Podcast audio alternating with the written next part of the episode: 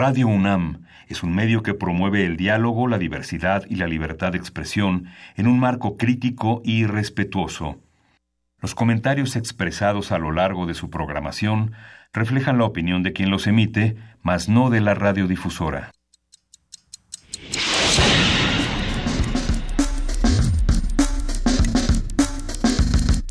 Primer movimiento. El mundo desde la universidad.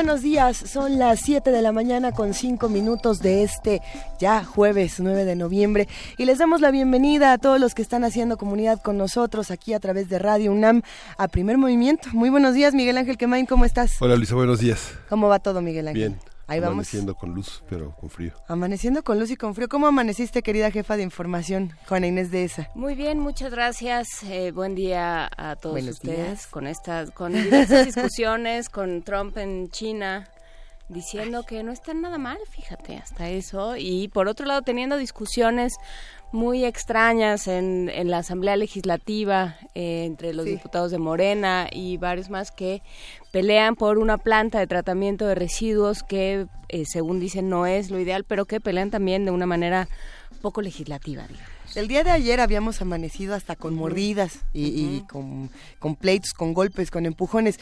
Y hoy la situación amanece distinta.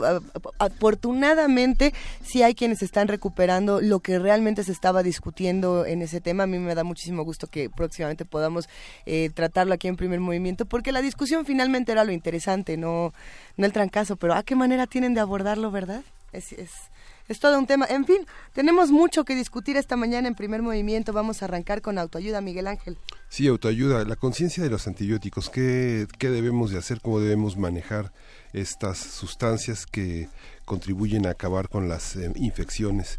Vamos a conversar con la doctora Paula Licona Limón, ella es doctora en ciencias biomédicas, trabaja en el Laboratorio de Inmunología Molecular y Celular del Instituto de Fisiología Celular de la UNAM. Ustedes ya saben que a mí estas conversaciones me hacen muchísimo daño. Ah, digo, por ¿Todo te empieza a dar? Mi terror por las superbacterias, porque precisamente eh, la doctora Paula Licona Limón tiene una, una parte interesante en sus estudios sobre las superbacterias y cómo acabar con ellas, o cómo hacer que no lleguen que, que no que no le, que no empiecen como quien dice. Pero bueno todos tenemos de pronto este terror de si me dio gripa tres veces ha de ser porque tengo una superbacteria y tampoco Tampoco va por ahí.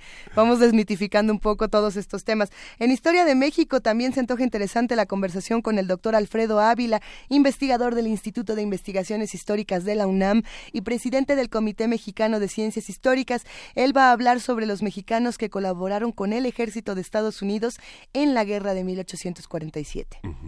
Y vamos a hablar de las fiscalías, los ciudadanos y la Administración de Justicia con Marco Fernández. Él es investigador asociado de México Especialista en temas de anticorrupción y profesor del Tecnológico de Monterrey. Los que hacen comunidad con nosotros escribieron desde hace ya varios días para decir que habían disfrutado mucho la participación anterior del profesor Marco Fernández por porque se apasionó y, y manoteó y la mesa vibró y, se puso muy bueno. Vamos a ver qué tal se pone el día de hoy. En la nota internacional vamos a hablar sobre los acuerdos de París en materia de cambio climático. Este tema que, que bueno, a ver, eh, invitaron o no invitaron a Trump a ahora las discusiones, ya que él dijo que no quiere nada. Eh, vamos a ver qué está pasando con los acuerdos de París. Vamos a hablar con Paulina Ordóñez, investigadora del Centro de Ciencias de la Atmósfera, y también hablemos un poco de lo que significa el cambio climático a finales de 2017. La discusión sobre el cambio climático cambia, cada mes eh, va evolucionando, va mutando. Por supuesto, y van cambiando también eh, las aristas políticas, ¿no? En el momento en que por ejemplo, Nicaragua se ve como el único país junto a Siria y Estados Unidos que no ha firmado. Entonces ¿Cómo, ¿por qué? creo que es momento de firmar. Ya no quiero estar en esta en estas compañías, ya me voy.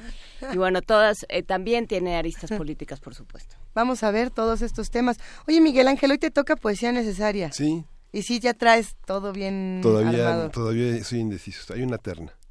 Ah, yo te quiero dejar el de el de Carver. No sé, no te gusta. Ah, Iglesias es horrible. Está bien feo, pero es que la voz de Miguel Ángel sí, se presta para un poema así porque es profunda. Sí.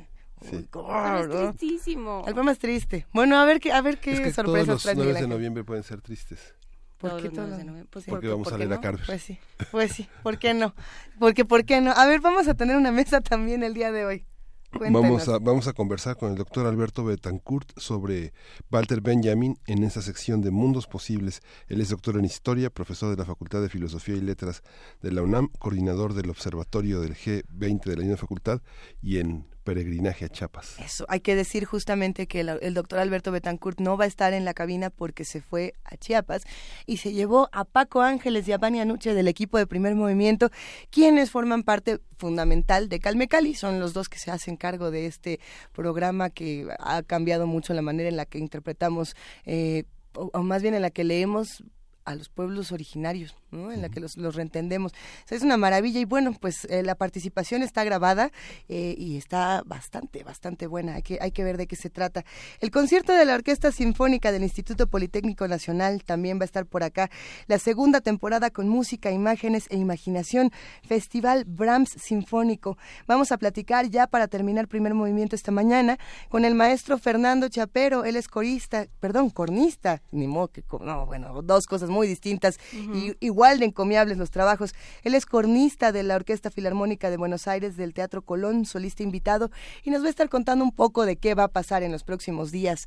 Así que los invitamos a que se queden con nosotros de 7 a 10 de la mañana y vamos a empezar con, con un músico, bueno, con una, una agrupación, un músico que a mí me gusta un montón, querido Miguel Ángel. Nela, Nela. Fin, el fin de fiesta. Nela Rojas es cantautora, creció escuchando soul, pop, y flamenco en su natal Venezuela. Nació en la isla Margarita y es egresada de Berklee College of Music.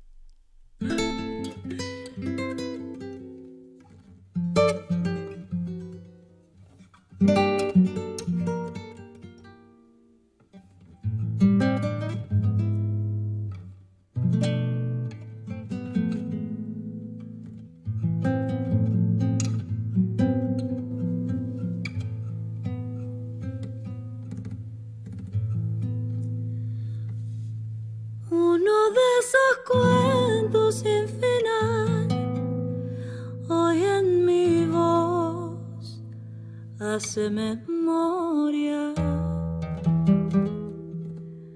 Cuenta como un pobre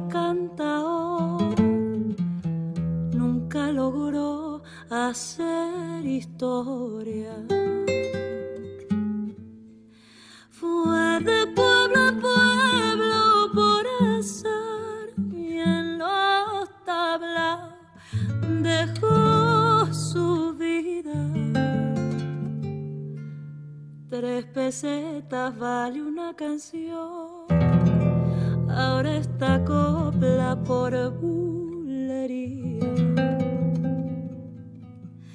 La noche del apagón, solo tres o cuatro velas medio alumbraban la sala.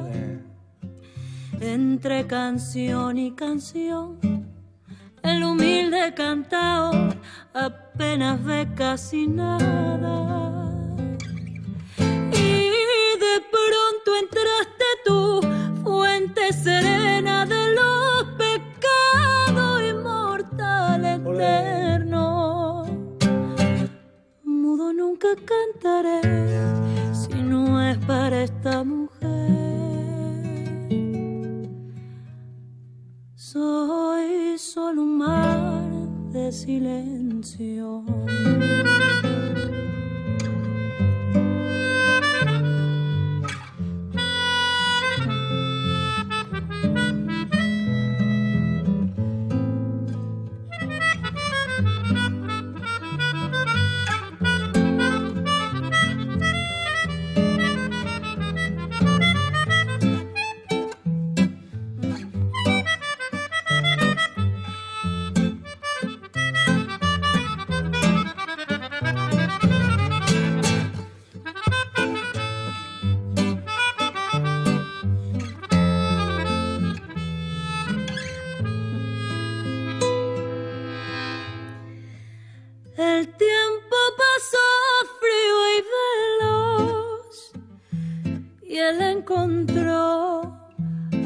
Fortuna y clase, respetado y noble gran señor, se hizo querer,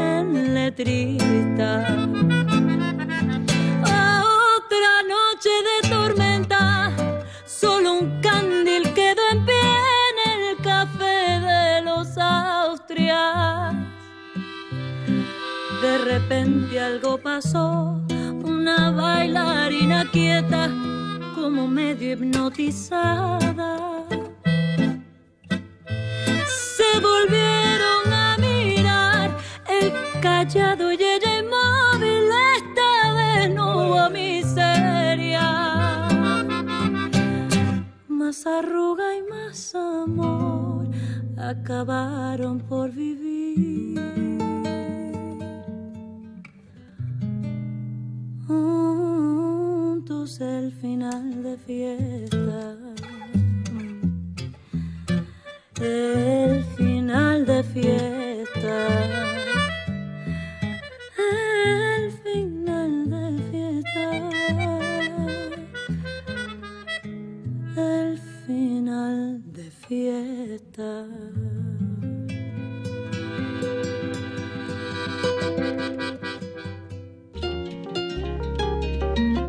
Movimiento.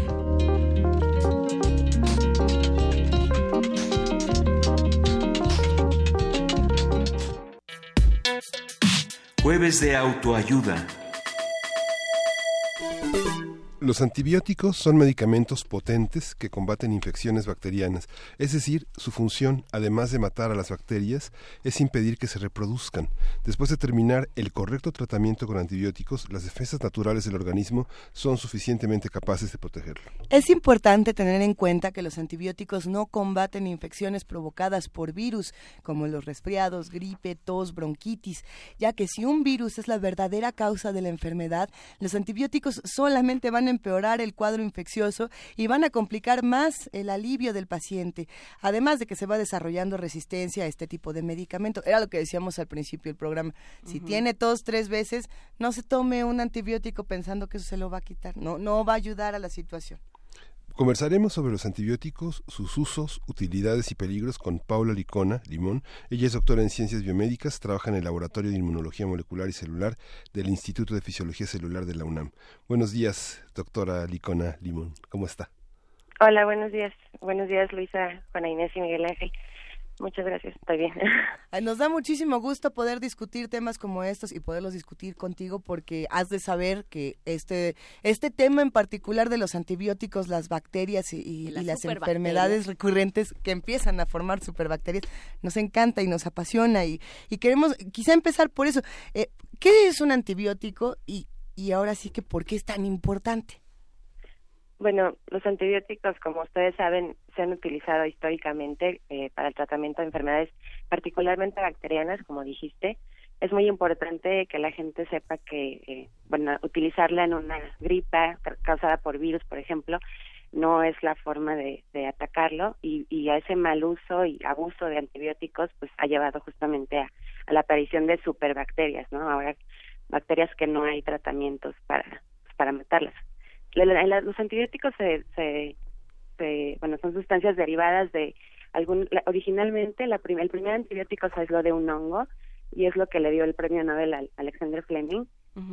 Funcionó muy bien durante muchos años eh, alrededor de 20 años. A partir de su aparición y su comercialización pudimos atacar bacterias prácticamente cualquier bacteria era susceptible a, a la penicilina. Y después eh, pues conforme fueron apareciendo nuevos antibióticos también este, este abuso y mal uso de, de las sustancias llevó a que cada vez más rápido aparecieran o aparezcan bacterias resistentes a estos. En eso te digo que probablemente los, los antibióticos de la última generación eh, desarrollaron resistencia en bacterias prácticamente el mismo año que salieron a la venta. A ver, pero me gustaría entender algo. Nosotros eh, atacamos especies animales, por ejemplo, y somos capaces, los seres humanos, de acabar con estas especies y de hablar de especies extintas. Intentamos erradicar las bacterias y lo único que hacemos es generar superbacterias. Eh, ¿Qué pasa con estos seres que no, no, quiero decir que deberían de morir, porque no, pero ¿por qué no tenemos una buena relación con las bacterias? Pues justamente por este abuso, ¿no? Eh, la gente se automedica o, eh, bueno, la idea es que el antibiótico va a funcionar y va a funcionar bien si se toma conforme el tratamiento se ha, se ha diseñado, ¿no? Es los siete días, si el doctor te dice siete días, tienes que tomar de los siete días. Si te lo tomas tres porque te sientes bien a los tres días, lo único que estás generando es una presión de selección justamente con esto, a estas bacterias y eventualmente lo que está pasando y lo que y, el y el eh, pues el peligro que hay ahorita y lo que está preocupando a nivel mundial eh, que la misma Organización de la Salud convocó a, a la, la siguiente semana del 13 al 19 es como la semana mundial de concientización de uso de antibióticos. Justamente porque nosotros somos los culpables de que estemos a donde llegamos a donde estamos ahorita no eh, no solo el uso para tratamiento de, patógenos que afectan al humano, sino también el abuso y mal uso en, en la industria ganadera, por ejemplo, ¿no? Los, la gente está trata a sus animales como forma preventiva, aún sin estar enfermo, solo para asegurarse que el animal no se enferme y que pues logre la ganancia económica, eh, está exponiendo a estas a estas especies de bacterias a, sustancias que si se llevan inadecuadamente pues están eh, únicamente desarrollando resistencias, ¿no? Y eso es lo, alarmante. Paula Licona, eh, a ver, ¿qué, ¿qué, es lo que sucede a nivel celular?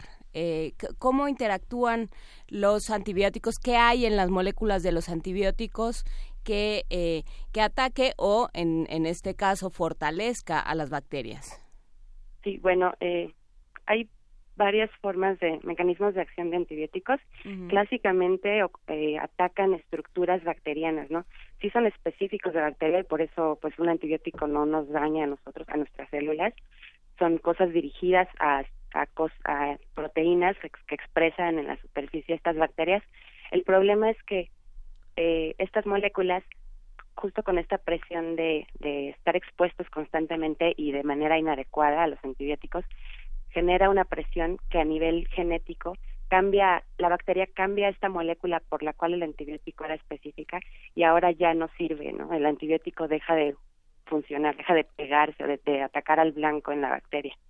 Casi siempre, la mayoría de las veces son proteínas de membrana de la bacteria que impiden síntesis de la pared celular, por ejemplo, o, o cosas que le permiten a la bacteria, como bombas, eh, piensa como algo que expulsa del, de la bacteria al antibiótico y estos mecanismos de evasión de la bacteria pues van cada vez siendo mejores, ¿no? Y, y, pues van como dándole la vuelta a, a, los antibióticos, ya sea por expulsión de estas sustancias, una mejor expulsión, entra a la célula pero no no se queda ahí, entonces no inhibe la proliferación o no inhibe la síntesis de, de moléculas indispensables estructurales para que la bacteria pueda dividirse, ¿no?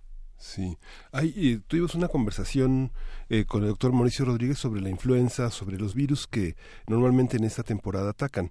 Y, justamente la interacción entre, eh, entre estos procesos que muchas veces son inflamatorios eh, después de una infección viral conducen a una proliferación de bacterias, pues es muy común en los niños que se piensen que recaen eh, pero en realidad han, han, pasado a un proceso infeccioso y ahora pasamos de un antiviral o de un cuidado este, de hidratación, etcétera, a un tratamiento de antibióticos. ¿Cómo nos damos cuenta de eso?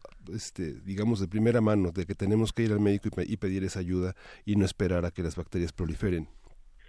Bueno, eso es bueno, normalmente si hay sintomatologías claras o, o eh, fenotipos, o sea, cosas que podemos ver, diferenciales entre una, una infección bacteriana y una, una viral, ¿no? Normalmente el color del moco, la secreción, es distinta si es un virus o una bacteria. No, no sonará muy agradable, pero ¿podrías darnos la diferencia para... los que nos escuchan, por favor? Este, bueno, clásicamente eh, un moco verde es una bacteria, ¿no? Un moco amarillo más seco es, es viral. Esto es como muy en general, no te estoy diciendo como uh, una, un fenotipo así, pues clásicamente asociado a virus o bacteria, pero no infalible, o sea, nada más, o sea, tampoco esperen a que tengan un moco verde para ir por antibióticos. eh, pero, eh, pues sí, hay alguna sintomatología muy fina, muy distinta entre uno y otro, pero sí pasa mucho que una vez que un, individuo tiene una infección viral, al estar inmunocomprometido, o sea, esa, esa persona está combatiendo una infección viral, se hace más susceptible a que una bacteria oportunista, así las llamamos, ataque al mismo individuo. Entonces, lo que recomiendo más bien es que vayan al doctor desde que se empiecen a sentir mal y que él determine si es bacteria o virus. Y entonces empiezan el ciclo de antibióticos conforme él les dicta, ¿no? O sea, sin automedicarse, sin detener el tratamiento a la mitad, sin darle a su hijito, a su prima, a su abuelita el, el antibiótico que sobró, porque también todos somos médicos y entonces justamente e, ese, esa falta de control que en México, bueno, no sé si ustedes se acuerdan, pero hace algunos años uno podía ir a la farmacia y comprar antibióticos oh, sin, receta.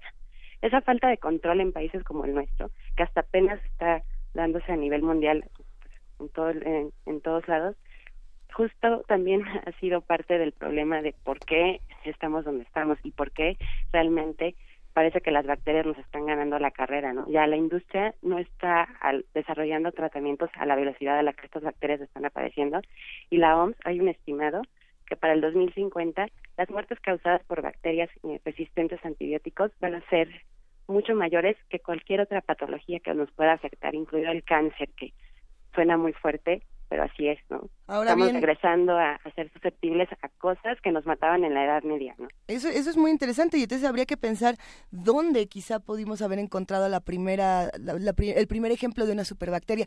Me quedo pensando, por ejemplo, en lo que ocurría en, en Alemania y si no me equivoco fue con, con una infección que le dio a todos por comer pepino eh, ahora, ahora, ahora lo, lo, lo, buscamos en justamente en la revista Cómo ves, hay un artículo interesantísimo sobre eso que ocurrió y que bueno, a toda la población le dio, le entró el E. coli y uh -huh. todos estaban enfermos, enfermos, enfermos y al parecer ahí, por ejemplo, se empieza a hablar de cómo el contagio en el hospital lo que hizo fue una resistencia a los antibióticos, el, el mismo contagio dentro del hospital. Eh, ¿Qué pasó? Eh, ¿Qué pasa en ejemplos como estos? ¿O dónde podemos encontrar los primeros casos de, de superbacterias, Paula?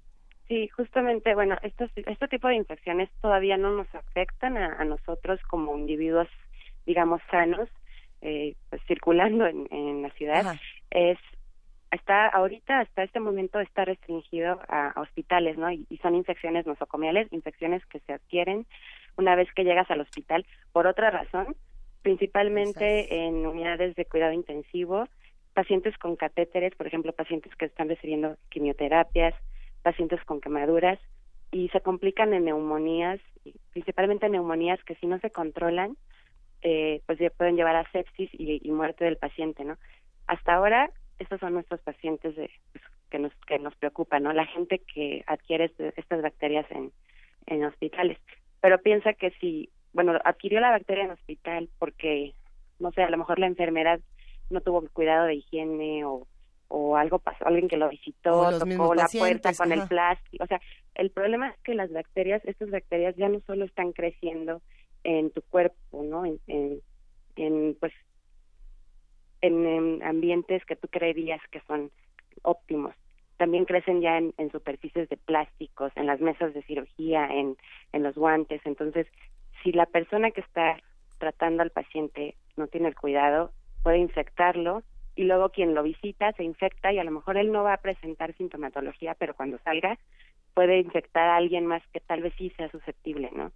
Entonces puede también, o sea, ahorita está controlado los hospitales, pero se puede diseminar pues Sí, la, también, la psicosis ¿no? puede también ayudar, disolverse un poco el avance en las manos todo el tiempo, ¿no? O sea, sí. el otro día escuchaba justamente un, un, un, noticiero donde hablaban de esto y decían es que la cantidad de bacterias y de problemas y de enfermedades que se, que se evitarían si todos nos laváramos las manos más seguido y por supuesto el personal de salud, desde luego.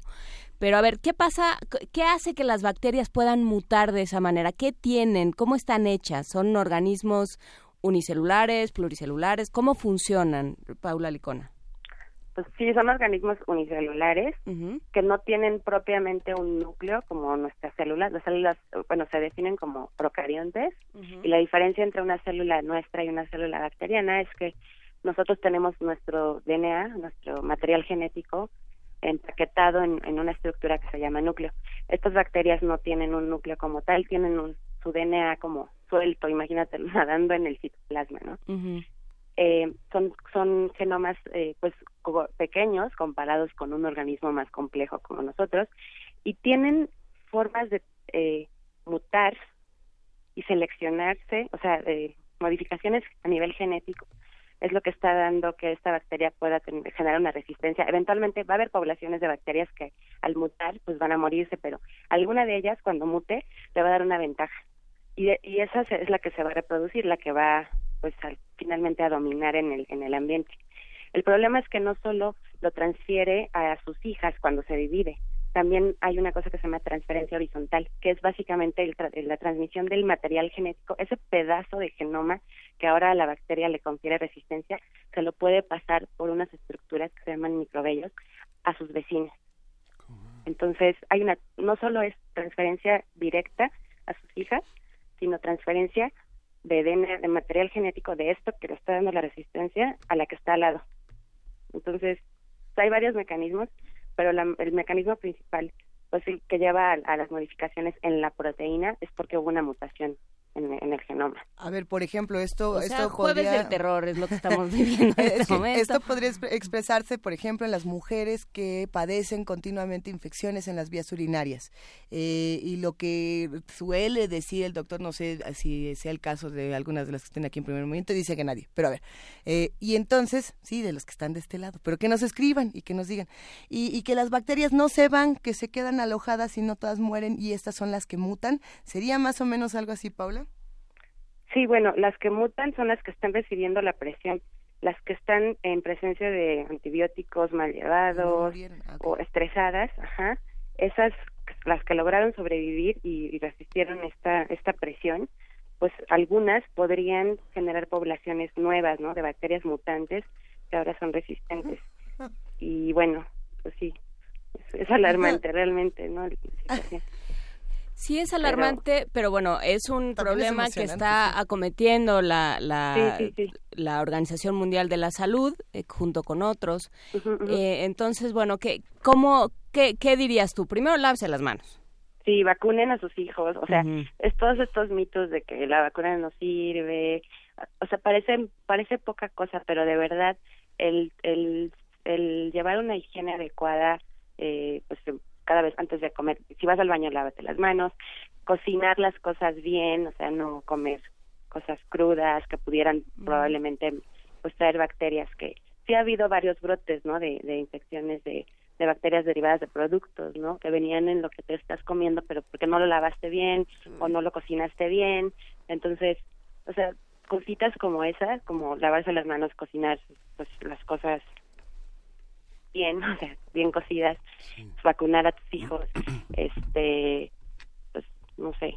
Hay justo... bueno, utilizar los antibióticos de manera responsable. Exacto, eso es lo más importante, creo. Bueno, no todo es importante, pero sí es muy importante que la gente haga conciencia de que los antibióticos eh, tienen que usarse prescritos por un médico y seguir esa prescripción al pie de la letra, ¿no? Si les dijo siete días, son siete días y no andar automedicándose o medicando al, no anden, ¿no? anden de creativos. Que no jueguen al doctor. Sí, Paula, pero hay, hay un problema, este, no sé, desde una percepción así muy fenomenológica, muy de, de, la, de la vida cotidiana, hay una eh, regulación, digamos, de que las farmacéuticas eh, empaquen el número de, de, de antibióticos, de, de, pastillas, de cápsulas que se van a utilizar en un tratamiento, porque sobran muchas. Entonces, bueno, pienso, por ejemplo, son muy caros, los de, los de patentes son muy caros y hay una percepción de que tirarlos está, está como uno tirando el dinero, entonces se guardan, hay medicamentos ahí en una caja de zapatos de, desde el 97 esperando que alguien lo necesite. Que... esta que fue la que yo me tomé ciprofloxacino que sirve para todo. Entonces, bueno, hay, hay también una cuestión idiosincrática en el sentido en el que, por ejemplo, pienso, por ejemplo, amoxicilina con ácido clavulánico, ¿no? Por ejemplo, un tratamiento, un tratamiento en patente que tal vez se aplique el antibiótico cada 12 horas, pero uno genérico que se aplica cada 8 y que implica pues estar más atento, estar más eh, poner alarmas en el reloj, etcétera. Todas esas visiones, ¿cómo las manejan los médicos? Hay una hay una manera de manejarlo distinto desde el sector salud y desde la parte privada. ¿Cómo, ¿Cómo recetar un antibiótico pensando este, en las presentaciones? No sé, yo llegué a escuchar a profesores que sabían este, precios y que recetaban en función de las actividades económicas, laborales, profesionales del paciente, si sabían si se iba a quedar dormido, si le iba a dar cansancio, etcétera. ¿Cómo hay esa, hay esa educación en, el sector médico? ¿Cómo, ¿Cómo se maneja? ¿Cuál es la experiencia que tiene usted? Pues debería haberla, no siempre la hay, o sea, uno confía en que tu médico te va a decir el tratamiento a seguir, o sea, el adecuado, el que, el que va a funcionar, pero bueno, primero lo que decías de la industria, sí, eh, pues clásicamente cuando sale a la venta un, un, fármaco eh, pues comercial, viene en la presentación en la que de acuerdo a sus pruebas, a sus experimentos, funciona y asegura que en una caja, por ejemplo, o sea, pueda eh, seguir el tratamiento y terminarlo como, como tenía que seguirse, ¿no? Como ellos ya demostraron en sus laboratorios que funcione. Eh, si pasas de eso, de la marca comercial a una marca de genéricos o más barata, muchas veces no trae la misma cantidad y entonces, como bien dices, hay que ajustar eh, la dosis y los tiempos.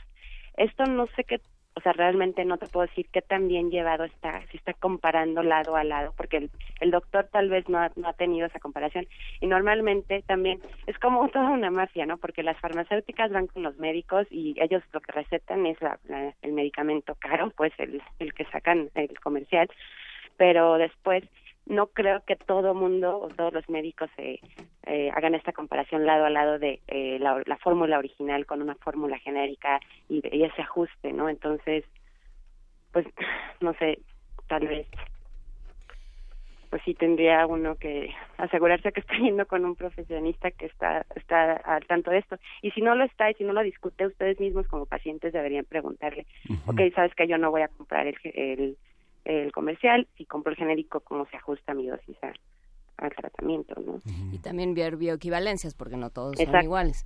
Eh, eh, Fernando Zamora pregunta, ¿es saludable usar alcohol en gel para las manos? Supongo que se refiere a si mata las bacterias el alcohol en gel. Sí, sí puede, o sea, es bueno usarlo. Nada pero no sustituye el agua y el jabón. No, no, no, Bueno, que es el, sí, no sustituye el jabón, pero en casos de que tenga que usarlo, eh, podría, pues sí, usarse temporalmente, ¿no? Tampoco sustituye, como dices. Y bueno, lo único que haría es, pues, reseca la piel, ¿no? El alcohol deshidrata, entonces también tal vez te afecta más que lavarte las manos. Yo una vez escuché que el jabón contenía también muchas bacterias, ¿es cierto? Hubo un brote apenas, ¿no? Justo una marca que se supone que traía salmonela, no sé qué, qué bacteria oí que, que decía. La verdad yo no había oído casos de eso hasta ahora, y tampoco me consta que haya sido cierto, pero pues sí, siempre hay como mitos y cosas para alarmar a la gente. bueno, un jabón como el que como el que de pronto circula por Radio UNAM, que está lleno de este, de bacterias hasta de Max Aup, sí. Dejen ese jabón, déjenlo vivir, ya camina, ya platica, ya en cualquier momento va a tener un espacio radiofónico, así es que mejor ese no, pero cualquier otro Sí, no, en principio quita las bacterias. Hay, una serie de mitos muy interesantes sobre el tema de, de, las superbacterias y los antibióticos que también hacen que muchas personas no quieran eh, medicarse en absoluto y que, y que dicen mientras menos medicinas ocupemos en nuestro cuerpo, mientras menos elementos ajenos a nuestro cuerpo usemos, será lo mejor. Esa es otra de las tendencias que, que están dando la vuelta. Cuéntanos un poco. Lleve a no vacunar justamente a, eso quiero llegar, eh, la importancia ¿no? de las vacunas, de ciertos medicamentos, de ciertas vitaminas que sí tenemos que tomar y a cierta edad eh, se volverá eh, más importante o menos, ¿no? Cuando eres niño a lo mejor habrá algunas que te tienes que tomar a fuerzas. No lo sé, Paula, ¿hay alguna importancia o alguna defensa de las medicinas o de las no medicinas? ¿Alguna importancia de qué, perdón? No te escuché la última parte. Sí, de, de, de, usar medicamentos o de no usarlos. ¿Cuál es la defensa, digamos, o el lado que tú tomarías? Bueno, de vacunas te digo que, sí, o sea, no hay no hay sustituto. Es todos estos mitos de que no no nos hace nada, que son contraproducentes, brotes que han habido de de pues sí, niños que pues tras la, administración de la vacuna han tenido problemas. Son brotes aislados, de lotes contaminados, o sea, eso es, que no se dejen llevar por, por un evento aislado, porque realmente se ha demostrado, o sea, uno de los avances más importantes en la medicina fueron las vacunas, el diseño de vacunas, y funcionan gracias a, nuestro sistema inmune. Yo soy inmunóloga, entonces te puedo decir que confío ciegamente en que eh, las vacunas funcionan y nos protegen. Y es por eso súper importante que se administren en tiempo, y en niños, porque además también ahorita por el tipo de vida que llevamos, viajamos, pone que tú no, no vacunas a tu hijo, entonces estás, estás exponiendo a, bueno, además de que probablemente tu hijo pueda estar enfermarse de cosas que ya no nos mataban, estás eh, diseminando esa esa bacteria eh, cuando viajas, ¿no? Porque ya ahorita los límites entre países tal vez no pues no hay, ya no, es mucho más fácil moverte, ¿no? Entonces, no estás solo exponiendo a tu comunidad y a, tu zona, sino estás exponiendo a la gente en todo el, en todo el mundo y eso es súper peligroso. Lo de las eh, los, eh, los medicamentos, pues sí, de nuevo es como usarlos cuando cuando haga falta, ¿no? No usarlos porque me siento mal y ya pensé que tengo una infección bacteriana y de nuevo automedicarte sin saber, sin descartar primero que si es virus o bacteria, ¿no?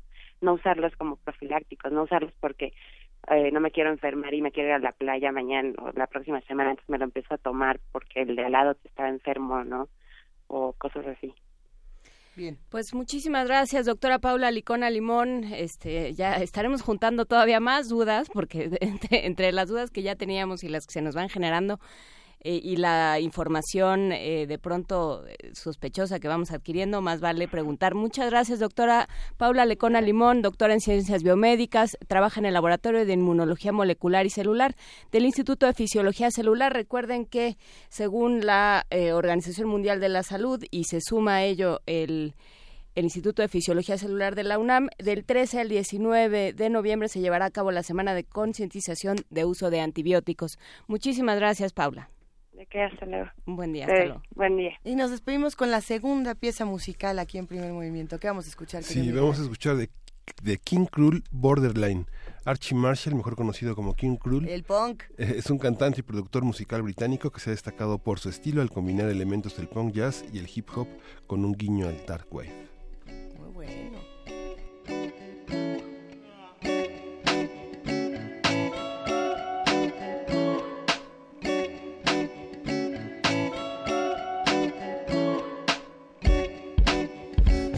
I tried so hard. My feelings just can't describe the way in which I fell into your heart. It Was never what I once knew. Lately, my skull was kept. Dividing lines, deep set and paved to wander through to depart and sever desires to pursue. And the soul chokes to cause the tide to enforce divide. This old erosion is moved inside. I score mine, saw my cries, reach slow motion to coin the mind. See here I trace my steps To where my sense is left and brain. Had turned my sense too much? This slowly seeping straight through the crust. Now let these stains of gunk slip down To where my head once sunk and drowned just away for a while to see my body has merged to the deep cruel sea. But my soul flows, drift the smiles, the storylines. The soul's broken down borderlines to cause the tide to enforce the bind.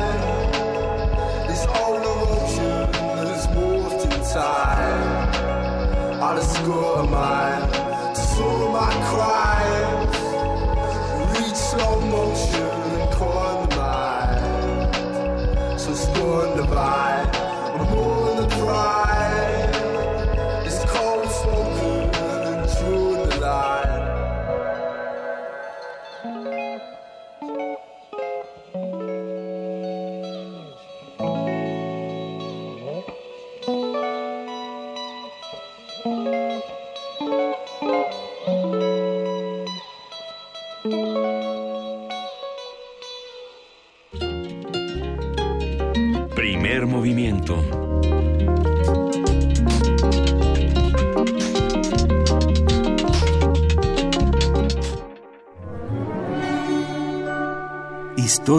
México.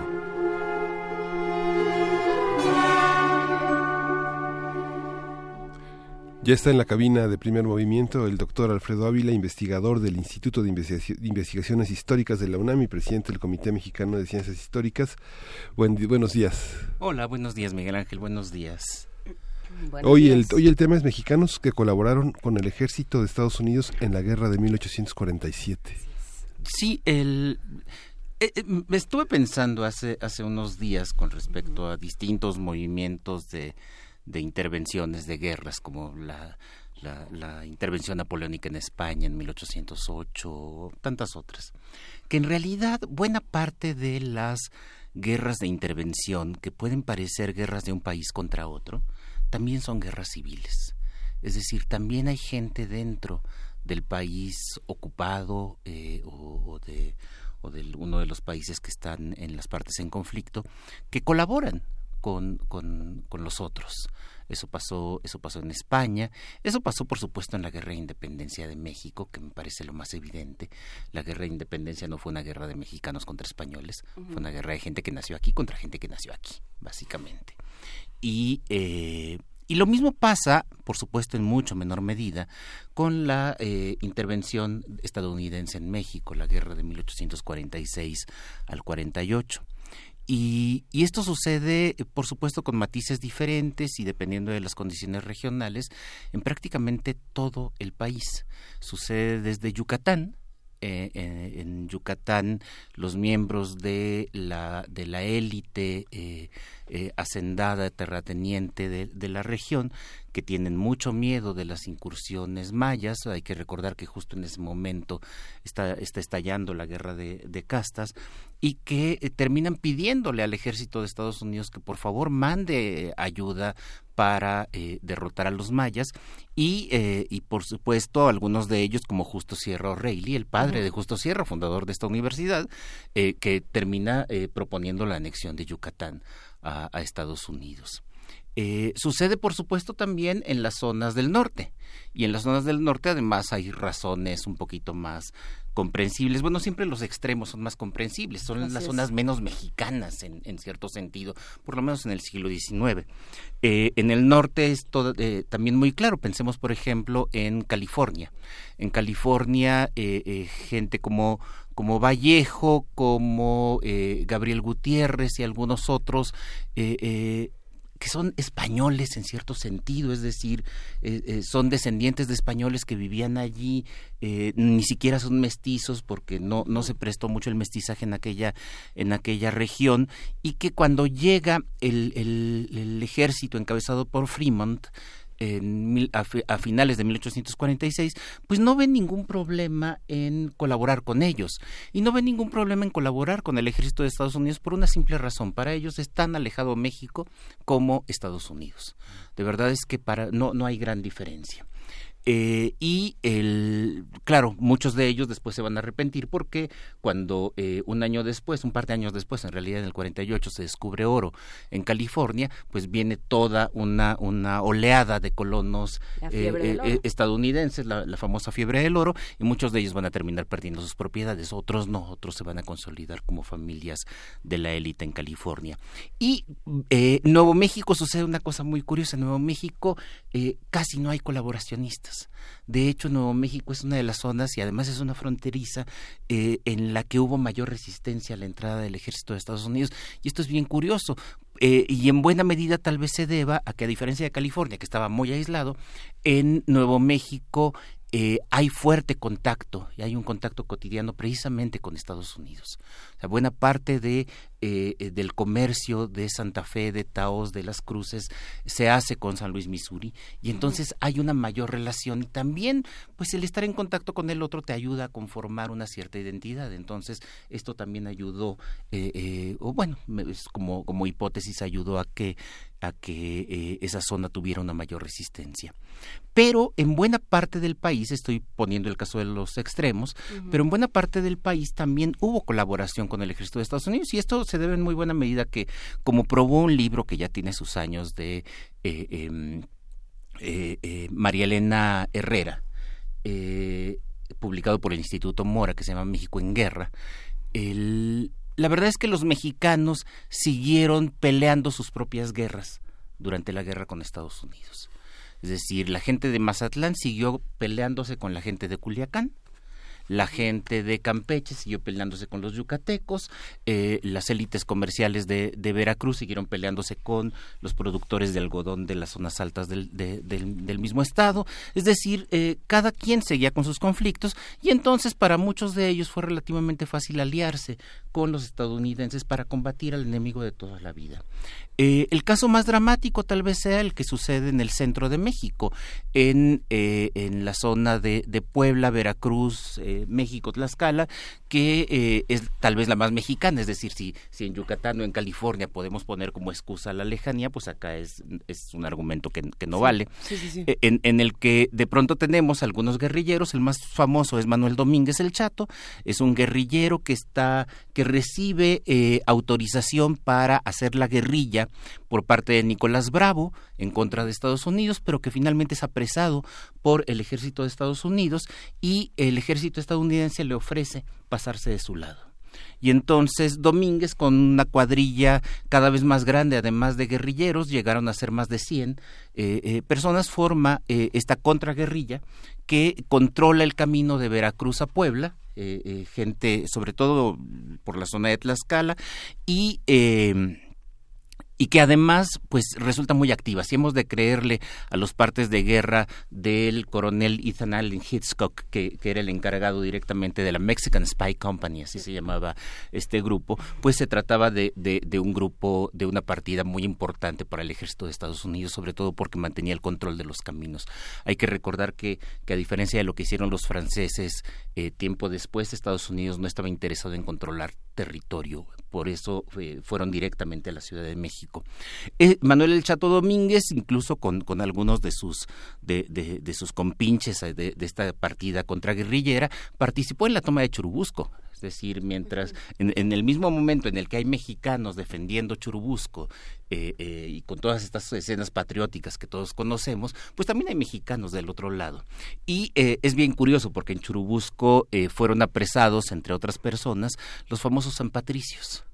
los célebres soldados irlandeses que se pasaron al lado mexicano por el ofrecimiento de tierras que le hizo el, que les hizo el gobierno el gobierno de México y y es muy interesante ver los, las descripciones que hacen comandantes como Hitchcock, como el propio eh, Seward y, algunos otros, que se refieren a a los San Patricios como estos terribles traidores que no entienden que nadie puede pasarse de un bando a otro así, al mismo tiempo que están manteniendo a una división de mexicanos en su, en su, eh, en su ejército. Datos interesantes, se trata de una de las partidas irregulares mejor pagadas por parte del ejército de Estados Unidos. Es decir, sí, eh, hay que recordar que el ejército de Estados Unidos en realidad son dos, dos, grandes grupos, el ejército propiamente dicho, pero también montones de partidas como los Rangers de Texas y todos estos que se unieron a la expedición. Bueno, estos están en esa segunda categoría, partidas irregulares, pero que están pagadas por el ejército de Estados Unidos y que reciben un sueldo de 20 dólares o 20 pesos eh, en plata mensuales, que era más de lo que le pagaban a los aventureros estadounidenses estadounidenses que ganaban alrededor de 16 dólares y era mucho más, por supuesto, de lo que podían obtener como guerrilleros del lado mexicano. Es decir, que, que también hay que considerar estas cosas que garantizaban de algún modo la lealtad de estos individuos a una bandera que no era la suya. Pero, eh, pero también cabe cuestionarse. Eh, me parece que la bandera mexicana tampoco era la suya. yo creo que esa es, la parte que es, es interesante, ¿no? O sea, eh, de pronto existen lecturas muy anacrónicas de este tipo de, conflictos. De pronto se piensa desde una perspectiva de, país, cosa que de como nación, de nación que, que no existía. ¿no? Tú, tú lo mencionaste ahorita que hablaste del libro de Malena Herrera, ¿no? México estaba en guerra. México estaba en pleitos porque no se acababa de consolidar como nación. Y Estados Unidos lo mismo también estaba un poco en esa circunstancia. Entonces, pelear por una bandera quería decir muchísimas cosas. Tiene mucho más sentido la explicación económica en este caso, ¿no? La explicación económica y además también en términos militares, hay que, ah, por, por más que nos duela, escogieron el bando ganador. finalmente eh, eh, estuvieron en un ejército mucho más disciplinado, mejor apertrechado. Estos hombres, en cuanto entraron al ejército de Estados Unidos, tuvieron uniformes. Puede parecer una cosa muy boba pero tener pero uniformes... sabes a quién matas y a quién Exacto. no. Te da identidad también y No solo que te da identidad, es que puedes tener un uniforme. El ejército mexicano no los tenía. Es decir, eh, eh, esto nos habla de muchas cosas. Pensemos otra vez en Churubusco. Las, el, el, el, parque y el PREST para el ejército de Estados Unidos viene desde Virginia y llega. El parque para Churubusco venía de aquí de, de la Ciudadela y no llegaba. Entonces, bueno, este, eh, estaban en una estructura militar mucho mejor organizada. Datos también que nos, que, nos pueden parecer muy, muy interesantes. Cuando los estadounidenses ocupan Veracruz, limpian el puerto. Así es. O sea, Veracruz es uno de los lugares más insalubres de la República Mexicana y entonces saben que no pueden estar allí, entonces hacen campañas de, limpieza. Cuando llegan a Puebla, la gente de Puebla le pide al ejército de Estados Unidos que combata a los grupos de bandidos que están alrededor de la ciudad. Y cuando llegan a la Ciudad de México, el comercio crece, las calles están limpias, disminuye la delincuencia después de dos o tres días de violencia extrema que hubo cuando, cuando entraron, a tal grado que los miembros del ayuntamiento de la Ciudad de México, que además es un ayuntamiento liberal, eh, le piden a Winfield Scott que se quede en México, que se anexe México a Estados Unidos porque están viendo que en ese momento hay mucha más prosperidad que la que había que la que había antes. ¿Cuál es el secreto? El gobierno mexicano no había sido capaz de imponerse sobre los grupos privilegiados. Es decir, la Iglesia, y recientemente la Iglesia acaba de organizar con una maniobra muy torpe una rebelión, la famosa rebelión de los polcos, que eh, eh, simplemente entorpecen la marcha económica, social, educativa del país. Cuando llegan los norteamericanos les valen un cacahuate. Los privilegios que tienen estos grupos los ignoran por completo y esto permite que surjan otras fuerzas eh, sociales más importantes. Bueno, y, y para, para terminar, un poco, yo, yo sé que, que, que al radio escucha le puede parecer un análisis un poco extraño este, ¿no? El, radio escucha, los que hacen comunidad están fascinados aquí del otro lado. Pero, pero es que eh, hay un libro muy lindo y ya hemos sacado a, a, Luis Fernando Granados en un par de ocasiones en este en este programa, pero hay un libro muy lindo de Luis Fernando Granados que se llama Sueñan las piedras. Mm. Cuando el ejército de Estados Unidos entró a la Ciudad de México a mediados de septiembre de 1847, hay una rebelión popular. Hay un montón de gente, léperos, vagos, aguadores, que desde las partes de arriba de los edificios les arrojan piedras a los norteamericanos. Es una cosa muy, muy violenta. Y la interpretación tradicional de este asunto siempre fue, miren, los pobres son los verdaderos nacionalistas, son los verdaderos patriotas. No, no tiene nada que ver con eso. Creo que Luis Fernando mostró claramente que se trata más de lucha de clases que de un problema nacionalista. ¿Qué pasa? Que ya desde hacía varios días había rebelión popular en la Ciudad de México, con un ejército mexicano muy debilitado y esto favoreció delincuencia, pillaje y, rebelión. Cuando entra el ejército de Estados Unidos, estos siguen haciendo exactamente lo mismo, simplemente cambió la bandera, la bandera de México por la bandera de Estados Unidos. Con lo que no contaban estos léperos y pobres que se estaban rebelando es que el ejército de Estados Unidos no tendría la misma conmiseración que el ejército mexicano y eh, llevaría al patíbulo a la mayoría de los que estaban de los que se estaban rebelando. Entonces, si lo pensamos más en términos de estructuras sociales, de condiciones regionales, de contextos, podemos entender estas cosas y menos pensar en términos de la nación mexicana versus eh, Estados Unidos datos curiosos. Algunos de los miembros, bueno, para empezar, todos los miembros de la Mexican eh, Spy Company se quedaron en México, salvo el líder, el, Chato Domínguez, que se fue a Nueva Orleans. Eh, pero todos los demás se quedaron en México y no sufrieron represalias por haber colaborado con el ejército de Estados Unidos. No tenían por qué. O sea, muchos de ellos siguieron siendo bandidos, otros pudieron convertirse en pequeños rancheros, otros regresaron a sus pueblos y algunos de ellos, eh, y esto es interesante, combatieron contra los franceses cuando la intervención francesa. ¿Y está contada en algún sitio esta historia de la Mexican Spy Company? Porque es una novela.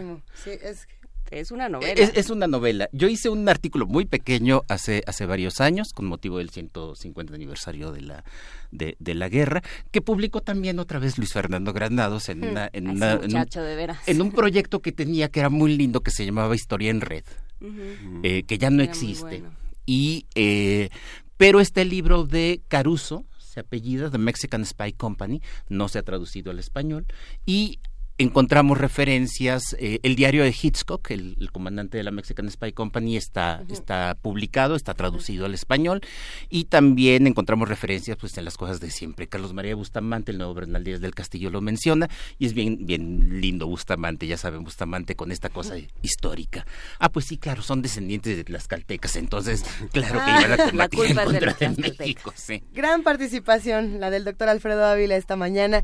Hay muchos comentarios y por supuesto como cada semana preguntan dónde te encuentran, dónde te buscan, qué vas a estar haciendo próximamente. Pues eh, me, encuentran eh, en las redes sociales, me parece que es lo más fácil, en Twitter, eh, arroba eh, alf-ávila-bajo y, eh, y, pues bueno, este, vamos a tener muchas actividades. La próxima semana tenemos un eh, en el CIDE un congreso sobre la enseñanza de la historia en México, sobre cómo vemos los historiadores la enseñanza de la historia, con pretexto de, de los nuevos planes de estudio. Eh, el siguiente jueves voy a hablarles de una cosa que tenemos planeada para para el viernes de la próxima semana sobre la independencia catalana en la Casa de las Humanidades de la UNAM, la independencia de Cataluña vista por los historiadores y bueno, este actividades siempre siempre tenemos. Pues ahí estaremos y te agradecemos muchísimo, querido Alfredo Ávila, por la participación del día de hoy que ha despertado muchos comentarios en redes. Te mandamos un gran abrazo. Mil gracias. Gracias, chicos. Vamos a una pausa aquí en Primer Movimiento y regresamos no solamente a través de Radio UNAM, sino a través de TV UNAM. Primer movimiento. Hacemos comunidad.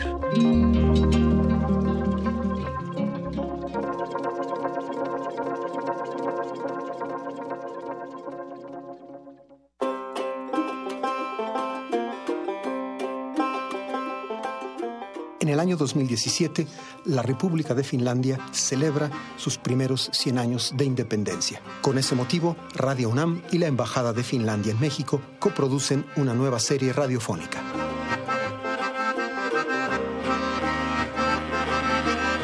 Soy Juan Arturo Brennan y los invito a escuchar Finlandia, 100 años, 100 músicas.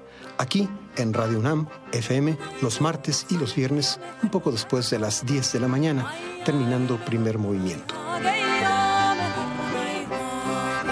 Finlandia, 100 años, 100 músicas.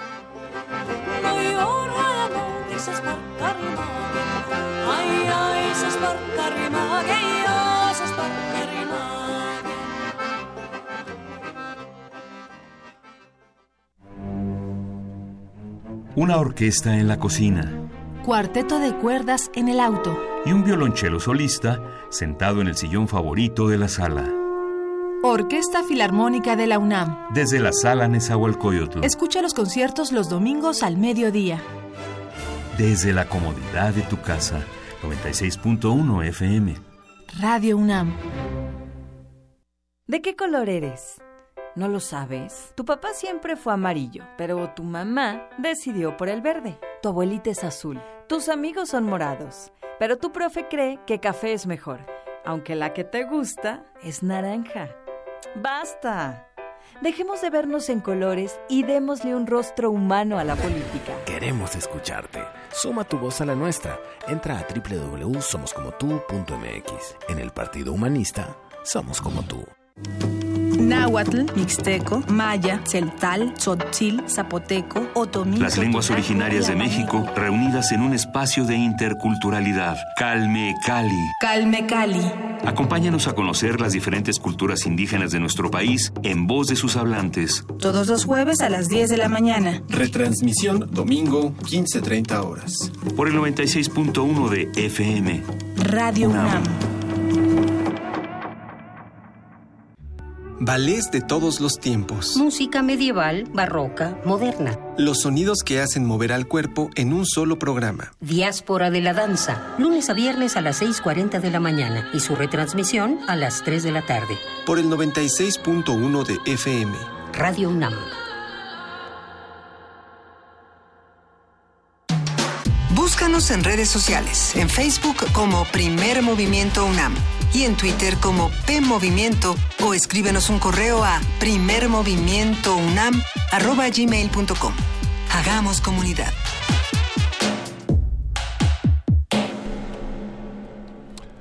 Buenos días, ya estamos en la transmisión de TV UNAM, continuamos en Radio UNAM, hoy es eh, jueves 9 de noviembre, son las 8 de la mañana con 3 minutos y estamos en la cabina Luisa Iglesias, buenos días. Hola Miguel Ángel, ¿cómo estás? Muy bien, Luisa. Hola, querida jefa de información, Juana Inés de ESA. Buenos días otra vez. ¿Cómo están? Buenos días. Pues aquí seguimos discutiendo todos estos temas que nos tienen, eh, pues nos tienen un poco, ¿qué será? Reflexivos después de lo que estuvimos platicando con el doctor Alfredo Ávila. Habrá que ver qué es lo que va a hacer con Cataluña en la próxima semana, porque se antoja interesante saber qué lectura le va a dar él a un conflicto como este. Ayer escuchaba yo a, una mesa de analistas que discutían el tema de Cataluña precisamente y decían, es que este es un, un conflicto de ricos que quieren ser más ricos. Y yo pensaba, pues, pues no, y si son ricos que quieren ser más ricos, también tendrían que dar su opinión. Y tampoco es una... pero no es eso, o sea, Como los grandes conflictos no se puede explicar en una, en una línea, ¿no?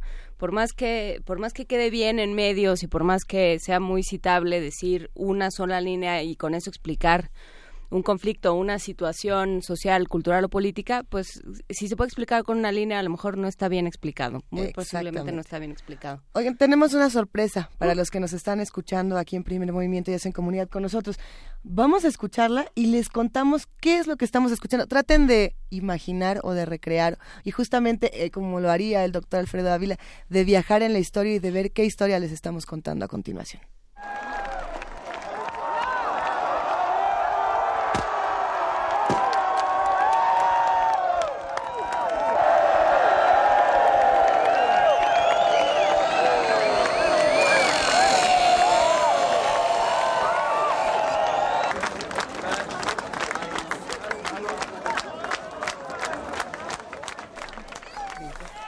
Así es, un día como hoy, de 1989, fue derribado el muro de Berlín, que había dividido la capital alemana desde 1961.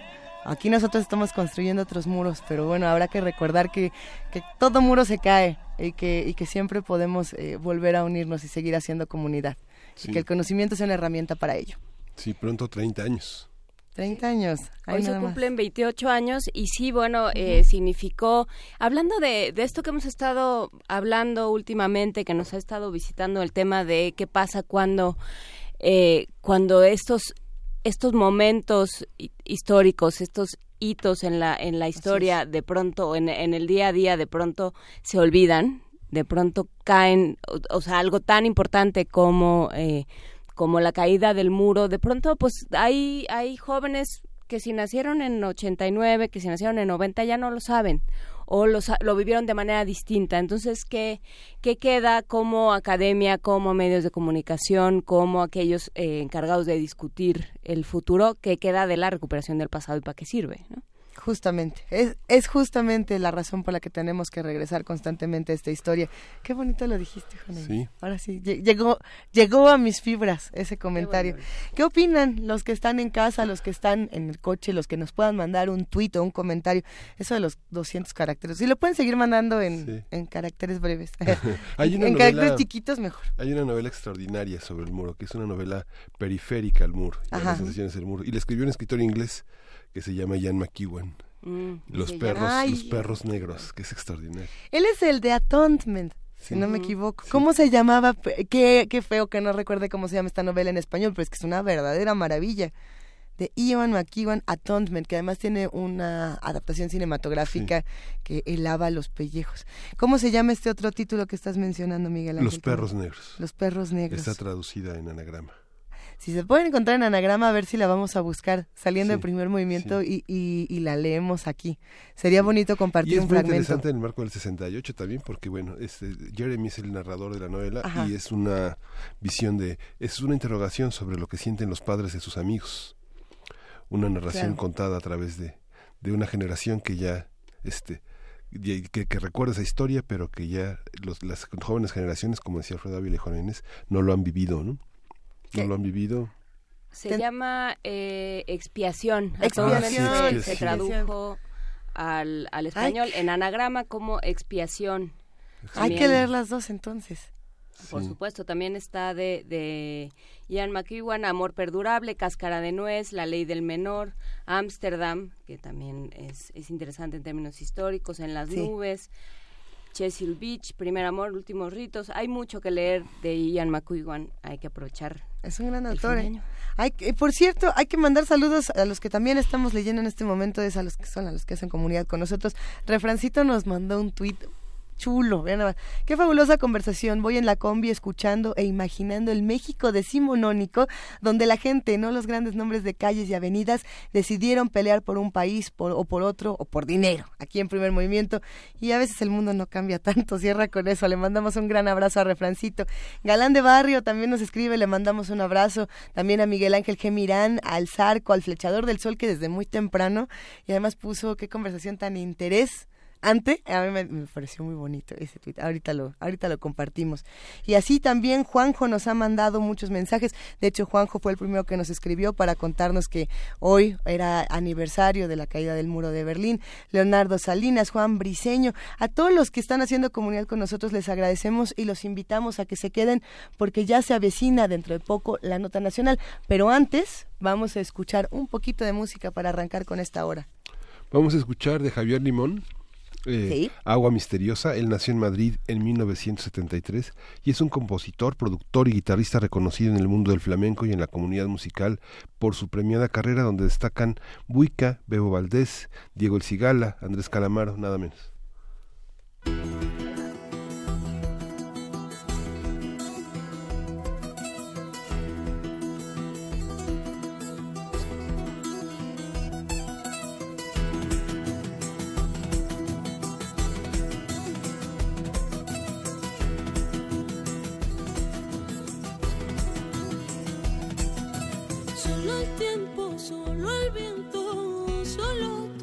solo el color de tu pelo negro cuando me miras.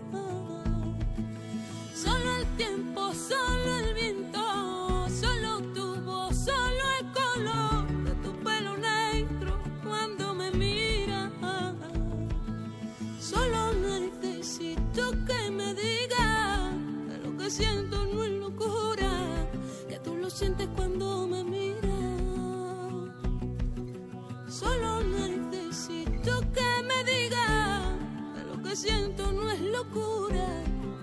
siente cuando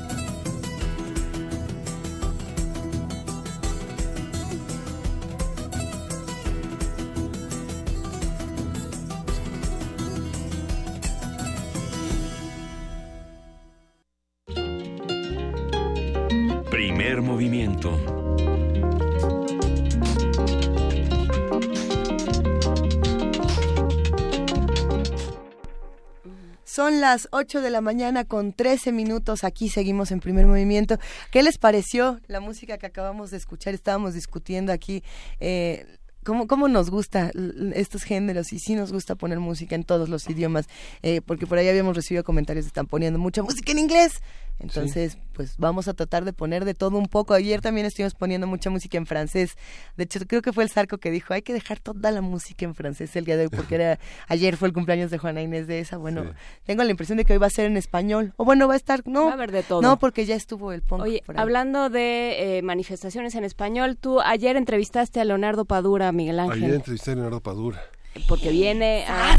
Recibe hoy el doctorado honoris causa por la UNAM, ¿no? Por la UNAM. ¿Y qué, cómo estuvo? Te vamos a entrevistar sobre tu Que nos cuente. Bueno, es muy interesante la obra de Padura. Eh, no sé, a, mí me pareció particularmente, personalmente, como periodista, interesante entrevistarlo, porque fue un autor que, que conocí en 1987. Él venía de publicar un cuento que tuvo varios premios, varios reconocimientos, que se llama El Cazador, que es una visión que para la Cuba de esos años es muy interesante porque es la visión de un homosexual. Después en Máscaras, eh, una novela ya eh, de los finales de los 90 tendrá lugar el, el, anclaje, el análisis de una figura homosexual en, el marco de una, de una, Cuba también un poco en crisis, saliendo del periodo especial, eh, muy, eh, muy, muy paranoide, es un momento de caso muy paranoide donde se defiende de poetas, de homosexuales, de, de, una, de una sexualidad que se ejerce en La Habana y que el mundo occidental tacha de prostitución intelectualizada, este Padura ha tocado los grandes temas de la literatura cubana sin ser un, un escritor anticubano, es un escritor tolerado en Cuba, ¿no? En Cuba dice Leonardo que no, no lo entrevista, no sale en la televisión, no sale en el radio, pero tampoco lo persiguen, ¿no? También es un, es un autor leído en su país, es un autor que tiene mucha cercanía con los jóvenes y que ha tocado con una vara de de Rey Midas, un poco la, el mundo editorial que lo acogió, que fue originalmente Tusquets, eh, eh, Anne-Marie Metallé en, en, en, Francia con las ediciones de Metallé y que lo proyectó hacia, hacia la, la, multiplicidad de ediciones. Es un autor muy productivo, tiene cerca de ocho novelas policíacas, es eh, una visión... Con Mario Conde. con Mario Conde que tiene muchas deudas también con Ballander con Pepe con Ballander de eh, eh, Enrique este, de Henrik Mankel. De Henrik Mankel, Pepe Carvalho, de Manuel Vázquez Montalbán, incluso con nuestro... este ¿Con, con Velasco Arán? Con Velasco Arán y con el complot mongol. Hay que hacer un mini paréntesis. Hay, una, hay una cosmogonía de detectives en el mundo que, que son muy eh, hermanos de Mario Conde, ¿no? Cuando hablamos de Mario Conde, no estamos hablando, por si llegara a darse la confusión, de nuestro querido amigo Mario Conde de Resistencia Modulada. Sí, es un sobrino nieto. Mario Conde es el gran personaje de Leonardo Padura que, que bueno, atraviesa a toda la, la, saga policíaca y que justamente a mí sí me recuerda mucho a Velasco Arán, no lo sé. Es que creo que ese, convive es un lado universo paralelo. Ese es un eh, vertiente interesante que platicaba el otro día con Benito Taibo.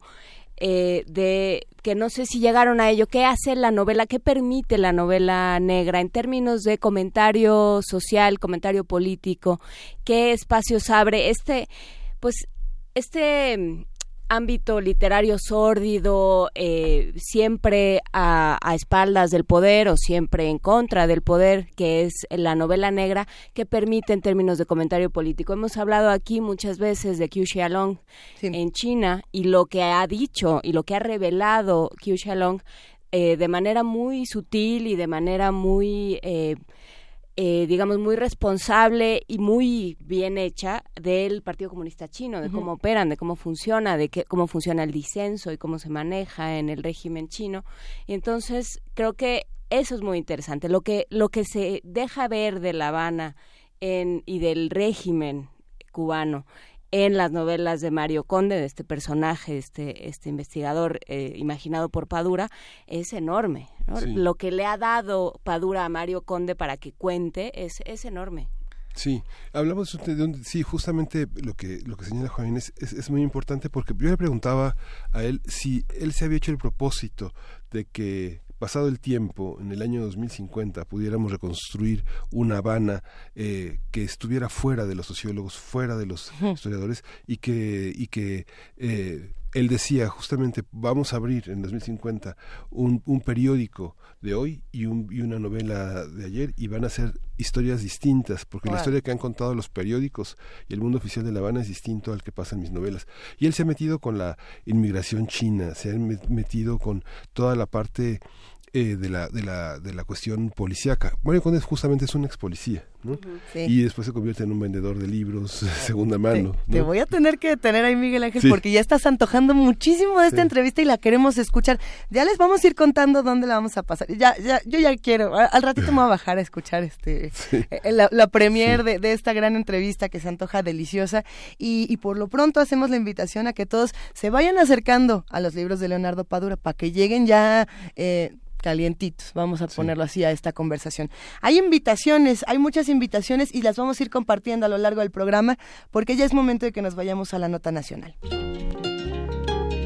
Primer movimiento.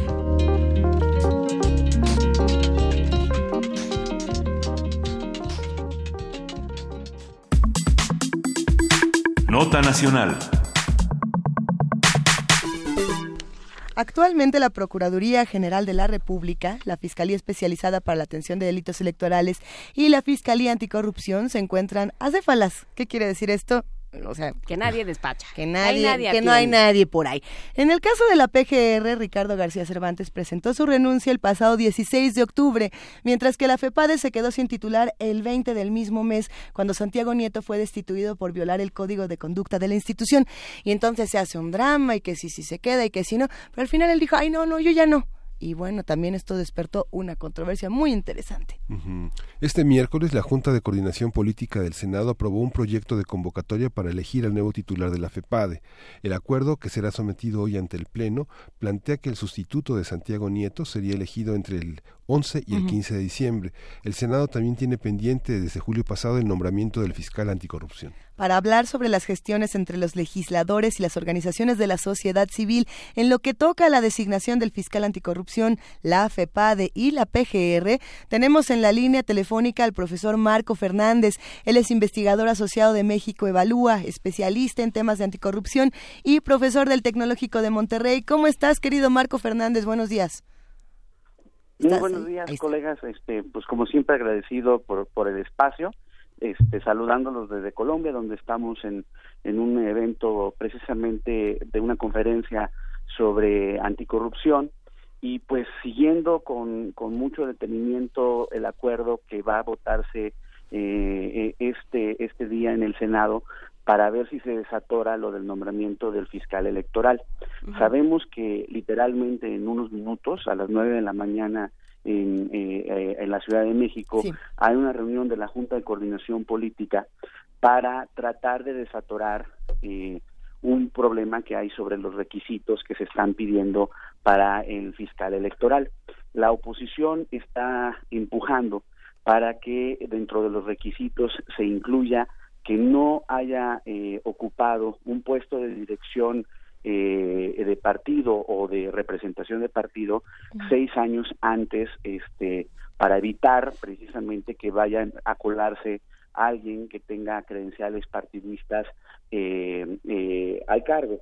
Por el otro lado, se está empujando que la persona que, que vaya a ocupar la titularidad de la CEPADE tenga experiencia en la investigación, persecución eh, y eh, castigo de delitos electorales. Este segundo punto es controvertido porque en esa redacción, pues prácticamente lo que están diciendo es que el de la FEPADE venga de la FEPADE, porque pues quien tenga esas características, pues nada más van a ser las personas que han estado en la FEPADE. Y los de la FEPADE han hecho este, todo bien.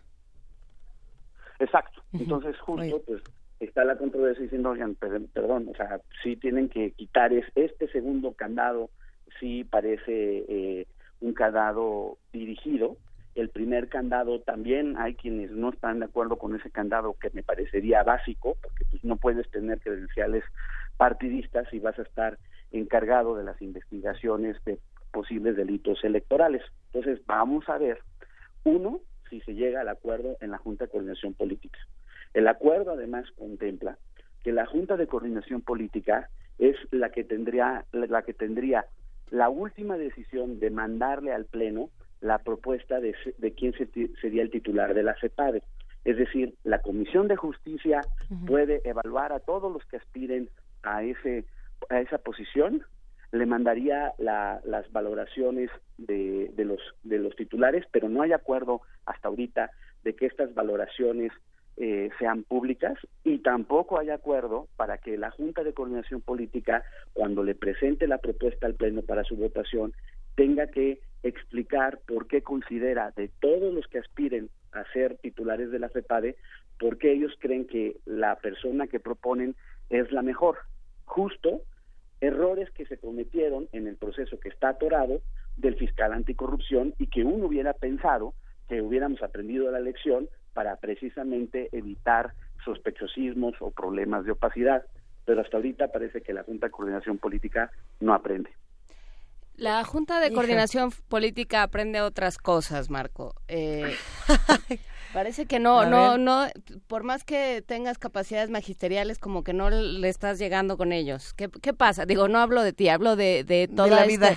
de todos estos organismos eh, ciudadanos, estas organizaciones no gubernamentales que de pronto están diciendo las cosas no pueden ser así. Y la respuesta de la eh, honorable Jucopo es decir, ¿cómo no? Sí se puede.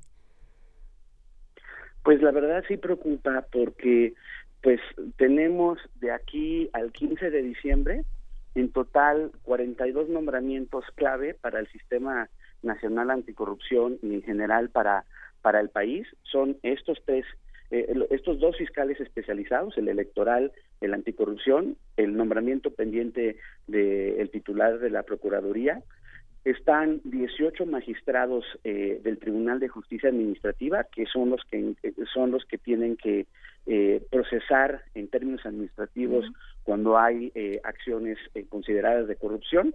Están los 18 magistrados electorales locales que son clave en 15 estados del país para calificar las elecciones son precisamente los que cuando el, la persona de la FEPAD está investigando los delitos y los institutos, eh, el, Instituto Electoral eh, investiga si hay un delito electoral, presenta las pruebas ante los ante los eh, tribunales locales y calificarán si si, si procede o no. Son puestos clave. También están pendientes estos, estos 18 nombramientos y además está pendiente la decisión en la Cámara de Diputados si van a ratificar o no al, eh, al actual auditor superior de la federación o eh, algunos ya andan criticando porque pues, no, no, no, la verdad no entiendo más que porque no les gusta que le señalen sus cosas que según según por ejemplo el, líder de la bancada de los panistas en la Cámara de Diputados y también de los periodistas que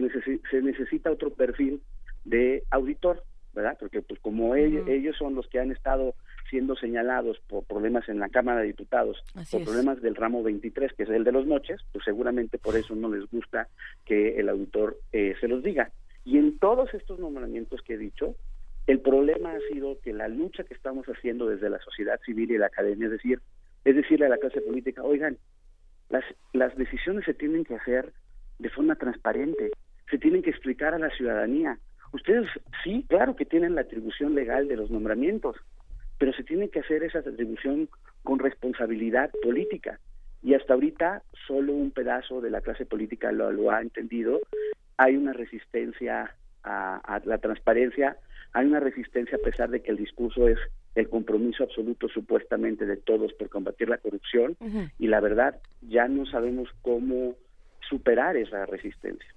A ver, por aquí nos mandan algunos mensajes interesantes y aquí a mi cuenta llegó uno interesante que decía, el daño de cualquier manera ya está hecho y la FEPADE ya no tiene ninguna credibilidad.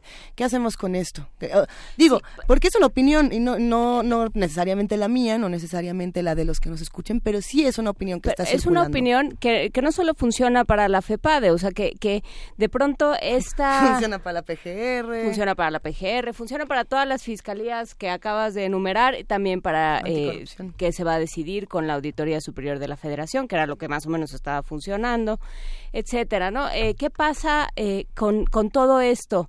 y eh, cómo se superan esas resistencias, porque, porque bueno, hemos visto cómo ha, eh, cómo ha evolucionado tu discurso, Marco Fernández, y eh, a través de ti, el de, el de muchas otras personas que trabajan contigo, y, y pensamos, bueno, entonces, ¿qué? ¿Y ahora qué? ¿Y ahora qué? Y te lo preguntamos Mira, a ti. con franqueza, por, con franqueza, o sea, uno, eh, pues estamos haciendo todo lo, lo, lo posible para tener los diálogos más sensatos con miembros de, de, de, de las comisiones eh, clave en, en, tanto en el Senado como en la Cámara de Diputados. A todas las reuniones que nos han invitado, a todas hemos ido, les hemos expuesto las razones técnicas, las necesidades del por qué es eh, imprescindible que, le expliquen a los ciudadanos el por qué hacen ciertos nombramientos. Reconozco que en varios de los legisladores hemos encontrado eh, eh, eco, pero en otros, con franqueza, lo que hemos encontrado es o, o cinismo de que nos dicen no, sí, tienen razón, pero a la mera hora no hacen nada, o de plano, este, ya la, la, la postura de que mejor, ¿por qué no? Ustedes se, se lanzan para legisladores porque pues, ustedes no tienen el poder para tomar estas decisiones. Y esa última postura ya me parece no bueno no se trata de eso pues muy lamentable claro. muy lamentable porque no se trata de eso o sea está, no estamos creo pidiendo algo que sea insensato no, no, no solo le estamos pidiendo que como nuestros representantes populares rindan cuentas y como tienen el poder legal de hacer nombramientos clave para el Estado mexicano, que lo hagan de cara a la ciudadanía y que nos aseguremos que realmente busquemos perfiles lo técnicamente más capaces para ocupar estas posiciones, no que sean nombramientos con una lógica de, eh, de cuates o de cuotas partidistas, porque eso le ha hecho mucho daño al país. Y creo que por esto es tan importante espacios como los suyos para seguir presionando, estar eh, exhibiendo cuando hay estas resistencias para ver si el costo político de esta de esta actitud cínica de algunos se eleva y, y la piensan dos veces para continuar por ese camino. No veo con franqueza otro otra otra avenida en estos momentos, o sea, diálogo, pues por supuesto diálogo, sí. explicación técnica, pues por supuesto todas las que se puedan dar.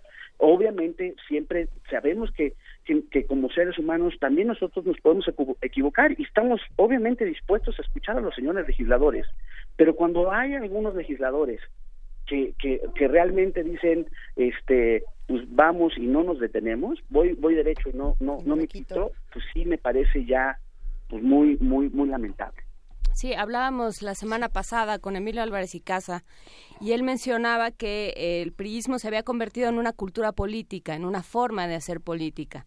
Había pasado de ser un, eh, un régimen de partido a ser una forma en la que se comportaban todos los partidos. Y eso es, eh, no sé qué opines tú, Marcos, si eso es lo que se está viendo, si hay este, esta especie de organismo que se alimenta a sí mismo y que se cuida, eh, que ya no existen contrapesos. Y, pues que, trata de deshacerse de todos los que aparecen, perdón. Pues es que creo que eh, en parte coincido con el diagnóstico.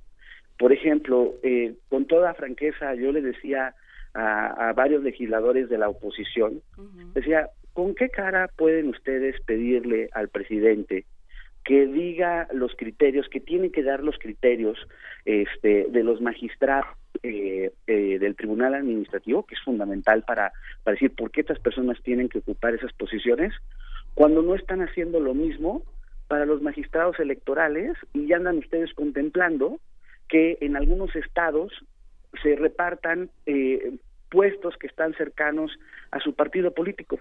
Hay una contradicción, o sea, por un lado, qué bueno que, que, exigen eso al, al, al presidente en el caso del Tribunal Administrativo, pero pues me parece una, una un contrasentido que al mismo tiempo en lo electoral ellos quieran también ponerse de acuerdo con el PRI en, en tener esta visión más de, de, reparto de, cuotas. Eso me parece que ya no es aceptable.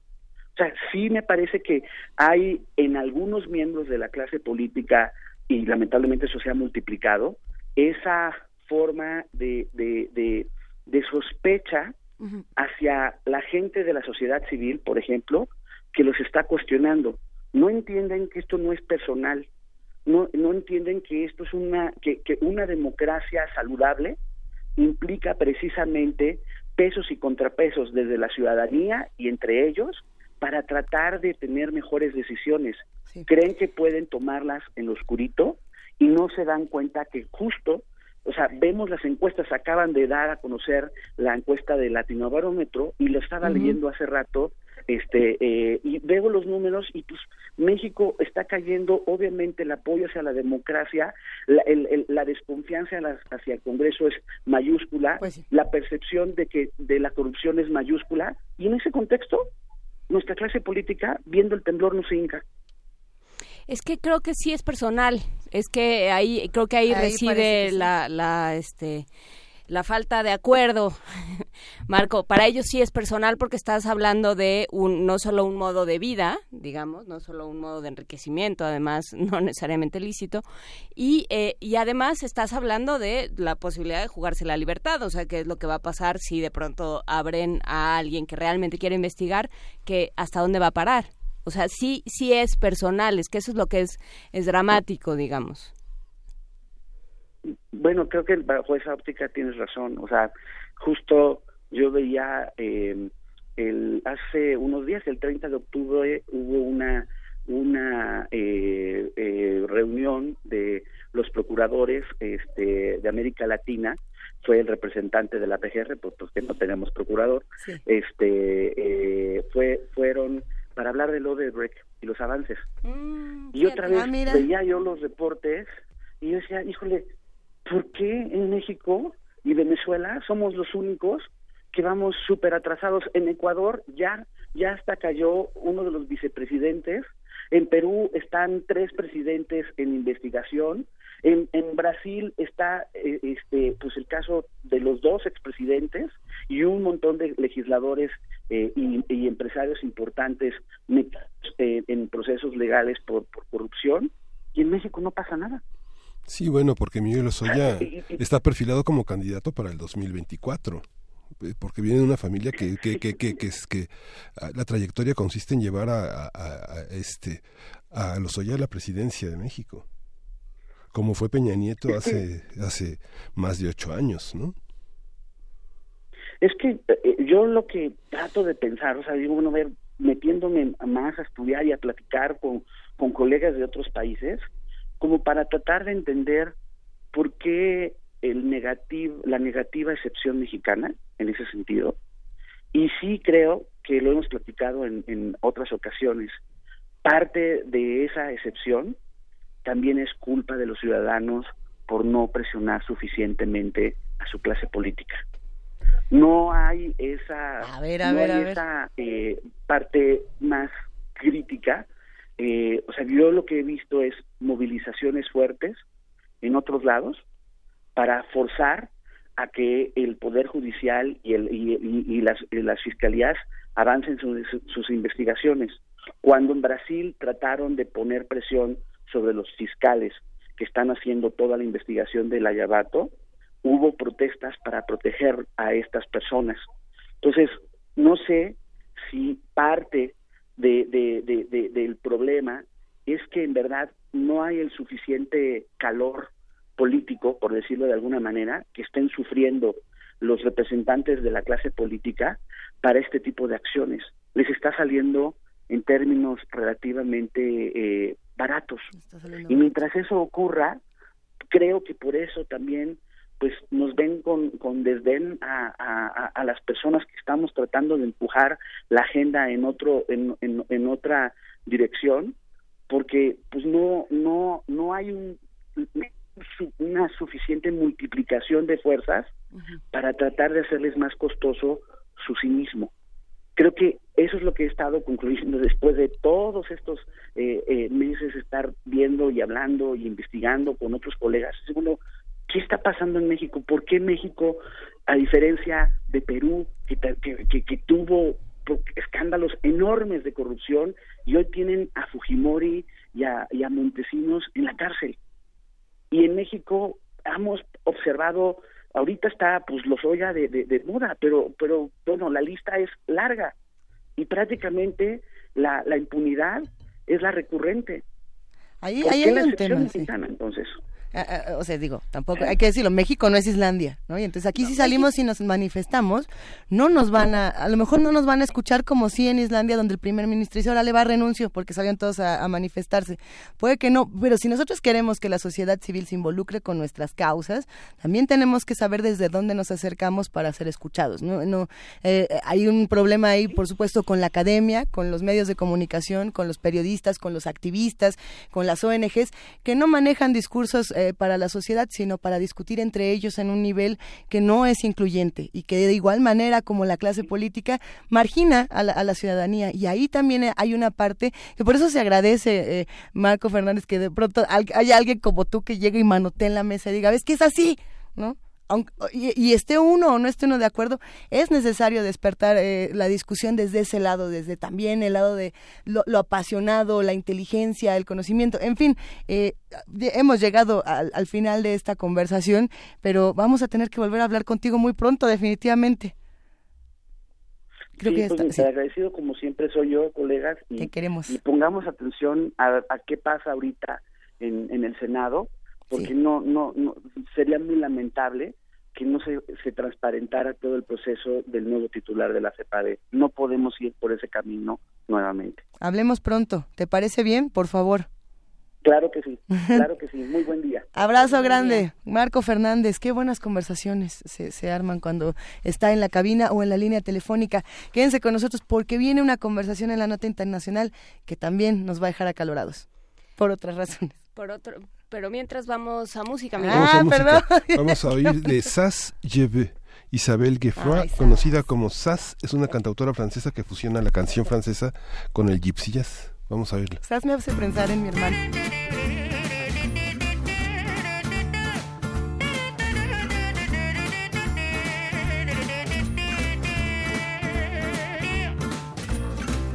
Donnez-moi une suite au Ritz, je n'en veux pas des bijoux de chez Chanel, je n'en veux pas. Donnez-moi une limousine, j'en ferai quoi?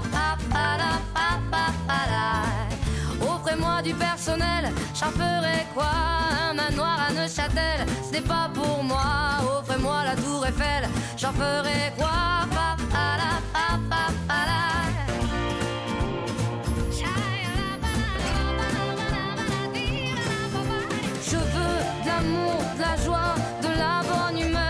N'est pas votre argent qui fera mon bonheur. Moi je veux crever la main sur le cœur. Allons ensemble découvrir ma liberté. Oubliez donc tous vos clichés. Bienvenue dans ma réalité.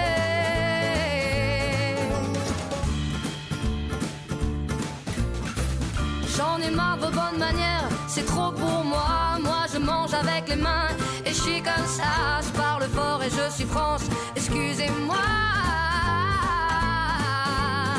Fini l'hypocrisie, moi, je me casse de là. J'en ai marre des lampes de bois.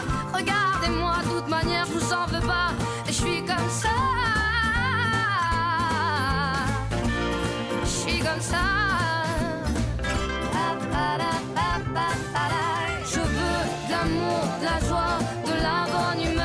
N'est pas votre argent qui fera mon bonheur. Moi je veux crever la main sur le cœur.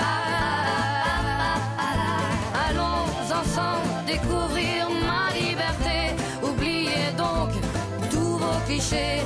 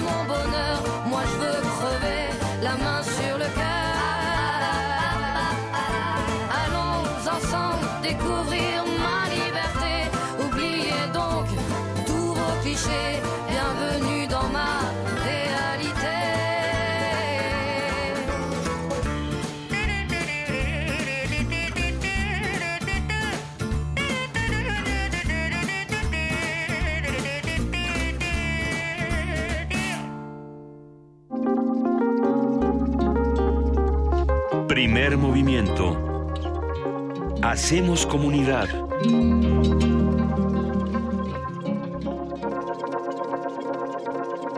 Nos escribe Vanguardia Vieja y nos dice, excelente, Je veux des Sas, Izquierda Unida de España eligió esta canción como tema de una campaña electoral.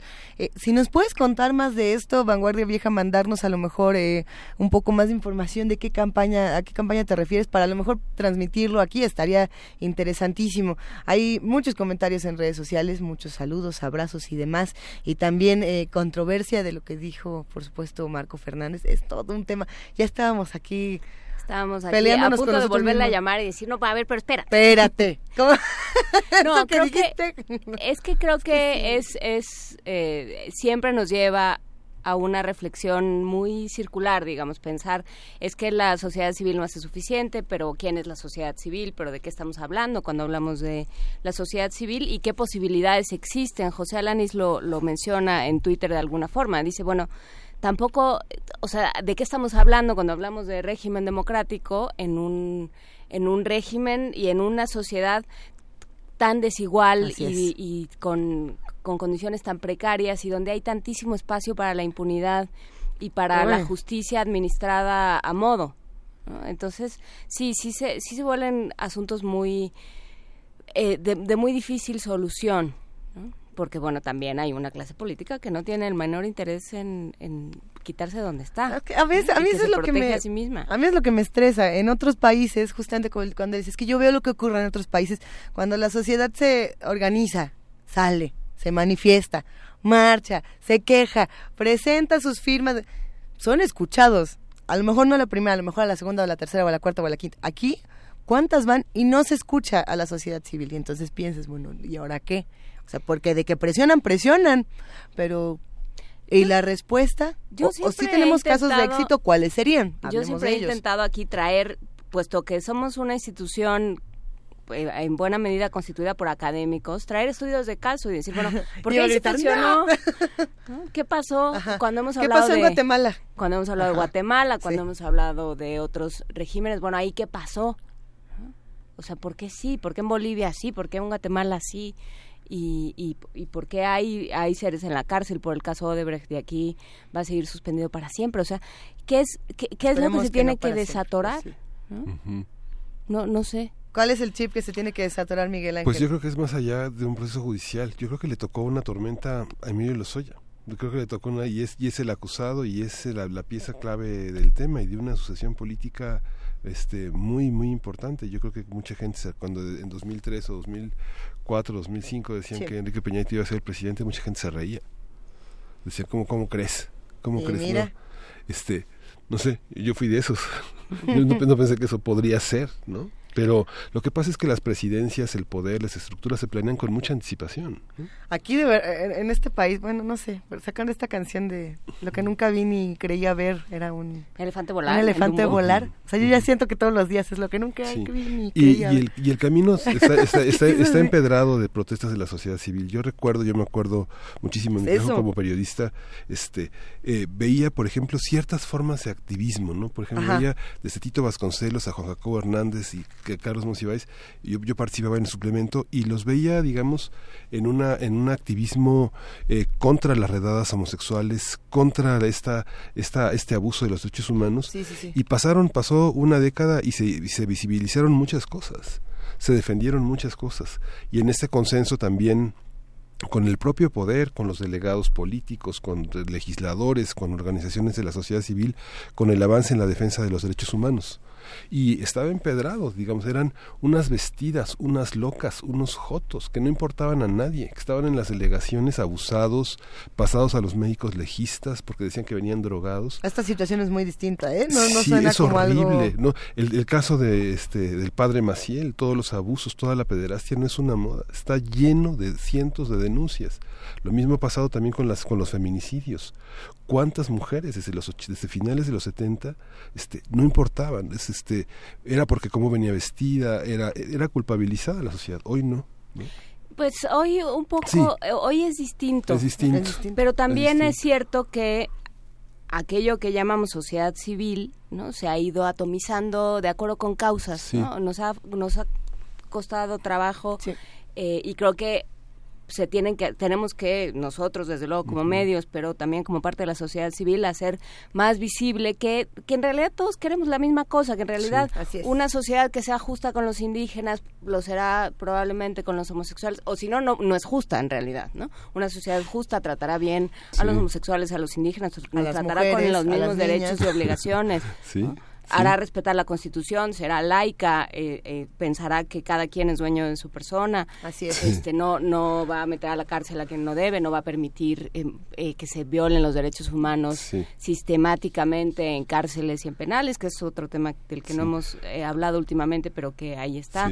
por, lo, por lo mismo, creo que también es interesante pensar en que todo eso se tiene que, se tiene que reflexionar y se tiene que reflejar de una manera distinta en las universidades, porque son el reflejo de la sociedad. Ahora lo que dice Juan Inés abrió con el tema de los indígenas. Yo me recuerdo hace muchísimos años a un ministerio público gritándole a una indígena, le gritaba porque creía que era sordo, pero es que no hablaba el español. O sea, es una parte... Pero así es todo. Así es todo. Pero estás... Sí. Mucho, mucho de lo que se defiende justamente desde aquí, desde la UNAM, es que la lectura, el, ejercicio de leer, será una herramienta para defendernos de todas estas... ¿Nos vas a invitar? sí. Sí, tengo una invitación desde hace rato que quería hacerles. Hay una charla que me parece muy interesante. Eh, la charla es La literatura como espacio para la convivencia y la recomposición social. Ah, qué falta nos ah, hace. Eh, y sí, la, la, literatura y la lectura, el acto de, de leer, eh, sí, yo sí creo que genera otras cosas. En fin, Beatriz Elena Robledo de Colombia va a estar aquí en Universo de Letras, aquí en nuestro país, el viernes 10 de noviembre a las 12 horas. Mañana, mañana 10 de noviembre a las 12 horas, en el ISUE, el Instituto de Investigaciones sobre la Universidad y la Educación. Esto es en las aulas A y B, en el primer piso, y está dirigido precisamente a los mediadores de lectura, a brigadistas de cultura, docentes, bibliotecarios y profesionales del libro y la lectura.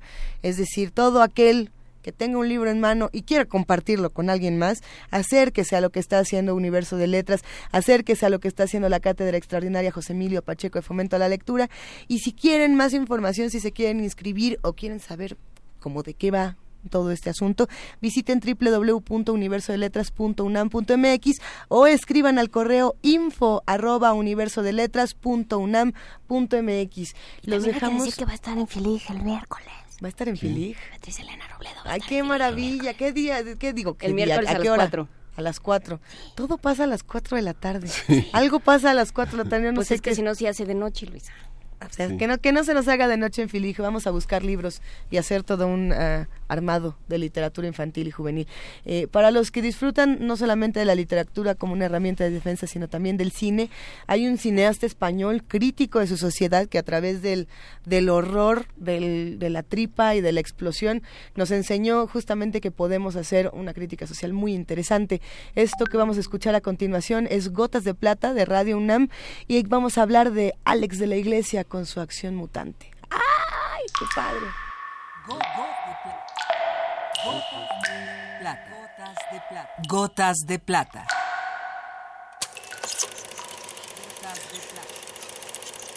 El cine en dosis homeopáticas.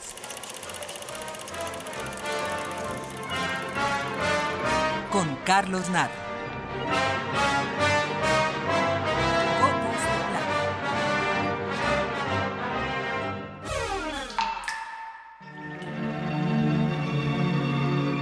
A propósito del ataque y destrucción de las Torres Gemelas el 11 de septiembre del 2001, Jean Baudrillard intenta una explicación del terrorismo, empezando con el reconocimiento del goce provocado por el hecho.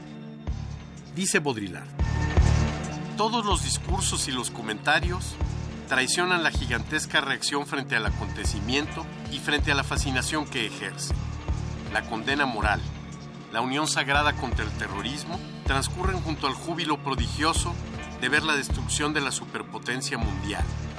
Y mejor, verla destruirse a sí misma, suicidarse bellamente. Es ella, con su insoportable poder, quien infiltrándose en el mundo ha sembrado la violencia y, sin saberlo, la imaginación terrorista que habita en todos nosotros. Alex de la Iglesia es un director español de cine muy conocido en nuestro país porque aquí filmó su película Perdita Durango. Ya nos ocuparemos en otra ocasión de él. Hoy nos interesa su película Acción Mutante, que realizada en 1993 y siendo su ópera prima, parece anticiparse a la visión del francés.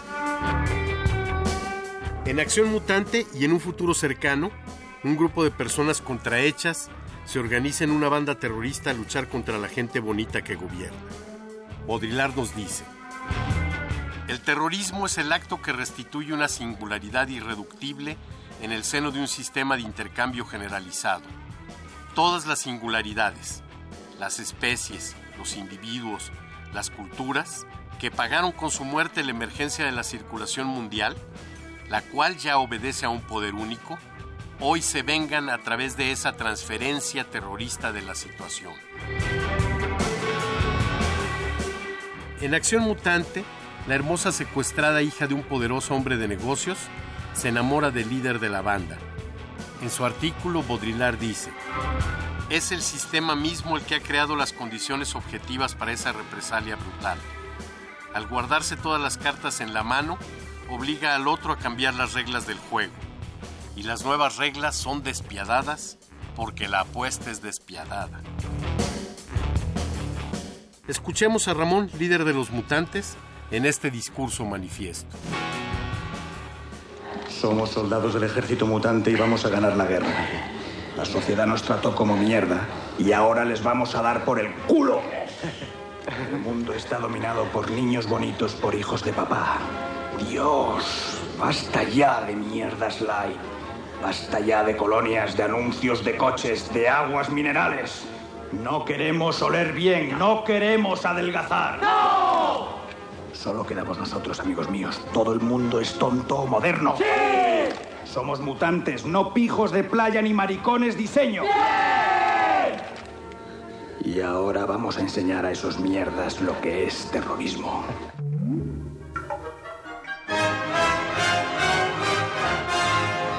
Hasta aquí la dosis de hoy. Gotas de plata.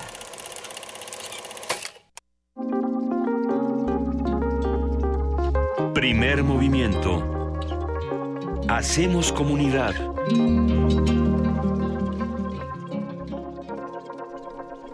Luis Iglesias. Nada que decir. no, en realidad, eh, sí. Un día vamos a contar las cosas que discutimos fuera del aire. ya no quiero nada. No, sí quiero, y yo quiero mucho a Alex de la Iglesia, era algo que sí quería comentar. Es un, es un director que, como bien escuchan en, en, en Gotas de Plata, es, es fenomenal y que además su última película llamada, si no me equivoco, El Bar, es que estoy casi segura que esa es la última, salió, si no en el 2016, en el, en, en, el 17, es que debe ser de este año del pasado. El Bar es una película muy interesante de un grupo de personas que están en, en un bar, que para ellos es como una suerte de, de desayunador en Madrid, y en eso por alguna causa extraña, porque no se las quiero contar eh, del todo, ya no pueden salir de este espacio y tienen que refugiarse ahí porque si salen de ahí los matan. Nada que ver con Acción Mutante o con Perdita Durango, que son películas mucho más eh, violentas o mucho más de, de, este género como serie B, eh, tripas, horror. Tiene más que ver con estas películas como esta que está ahora en cartelera, que parece que es bastante... Eh, ¿Cuál? Tiene mejores intenciones que resolución, que es Beatriz viene a cenar. No la he visto, no, no, la he visto. Yo he oído reseñas, las reseñas de los medios estadounidenses son muy elogiosas, supongo que porque les cae de novedad. Ajá. Las reseñas de quienes la han ido a ver eh, más o menos más de cerca no están tan contentos, pero bueno, es esta misma idea de juntas a un montón de seres, o la misma idea de Festen, juntas sí. a un montón de seres en torno a una mesa y aquello explota. Que, eh, por ejemplo, o sea, obligas a las personas a estar dentro de un mismo lugar Ajá. y a comportarse con todas las comillas del caso de manera civilizada y lo que sale es la animalidad a todo lo que da. Pero en Festen sí se explora, por ejemplo, eh, este asunto de ir generando más tensión, más tensión, más hasta que reviente el asunto, ¿no? Eh, a mí eh, siempre me llama mucho la atención comparando, por ejemplo, cine alemán o cine austriaco con el cine español, en este caso el de Alex de la Iglesia, que sí tienen esta cosa de aquí no somos 20 en, en el comedor, sino somos tres y vamos a explorar la, la mente de tres seres y cada vez, o, somos cinco, pero de una u otra manera cada vez seremos menos. Hay muchas películas, ¿no? En, en, como en este asunto de decir, tenemos un presupuesto muy pequeño para el cine en, en España, por ejemplo. solo nos alcanza para tres buenos actores. Pero ah, qué buenos son, y ah, qué buenos guionistas tienen. Sí, justamente El Bar, esta última película de Alex de la Iglesia, sí la pueden encontrar en Netflix, ya, ya la encontré. Y es de este año, es, es justamente de este año, sale Blanca, Blanca Suárez, Mario Casas, realmente vale la pena echarle, echarle un vistazo. Y merece el gusto de, ponerse muy estresado y de muy mal humor una hora porque si dices, ya, por favor, pero para bien, estas personas no pueden salir porque además hay una infección por ahí. No, no, es zombie, no Las familias, las bacterias y la juntitud, sí ya Hablando de superbacterias, esta película vale mucho la pena. y la comunidad y el crimen perfecto. Hijo. Hijo. Ya vamos a hablar de eso ahorita que regresemos de la pausa, porque la tercera del primer movimiento va a estar interesantísima. Venga de ahí. Primer movimiento. Hacemos comunidad.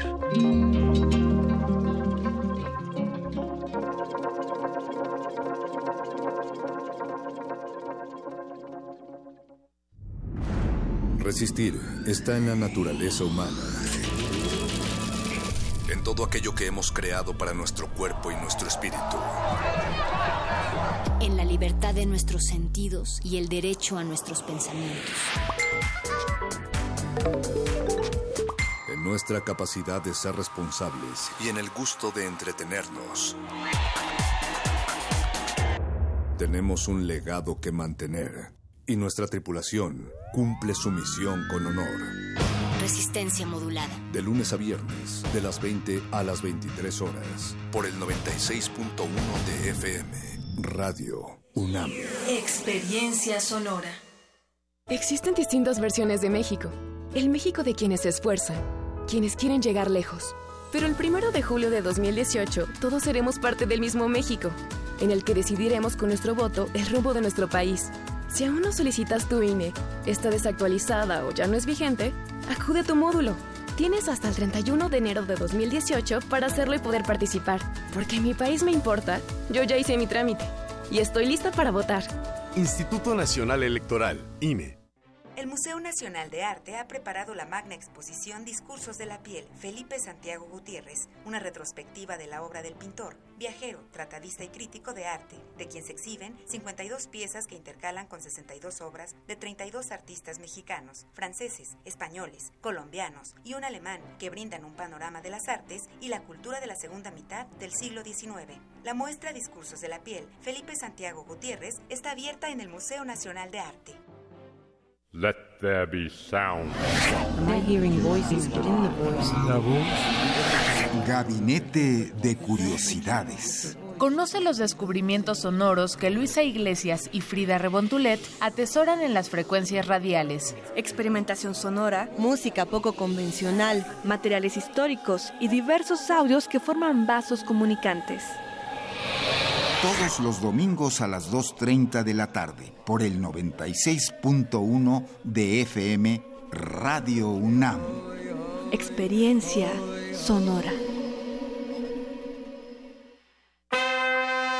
La ciencia que hacemos. La ciencia que necesitas. La ciencia que aporta. La ciencia que somos. La ciencia que somos. Iberoamérica al aire. Una coproducción del Instituto Latinoamericano de la Comunicación Educativa, la Dirección General de Divulgación de la Ciencia y Radio UNAM. Mesas de debate, reportajes, noticias, entrevistas, efemérides y mucho más podrás escuchar todos los viernes a las 10 y media de la mañana. 96.1 de FM. Retransmisión domingos a las 9 y media de la mañana por el 860 de AM. Radio UNAM. Experiencia sonora. Primer movimiento. Podcast y transmisión en directo en www.radio.unam.mx.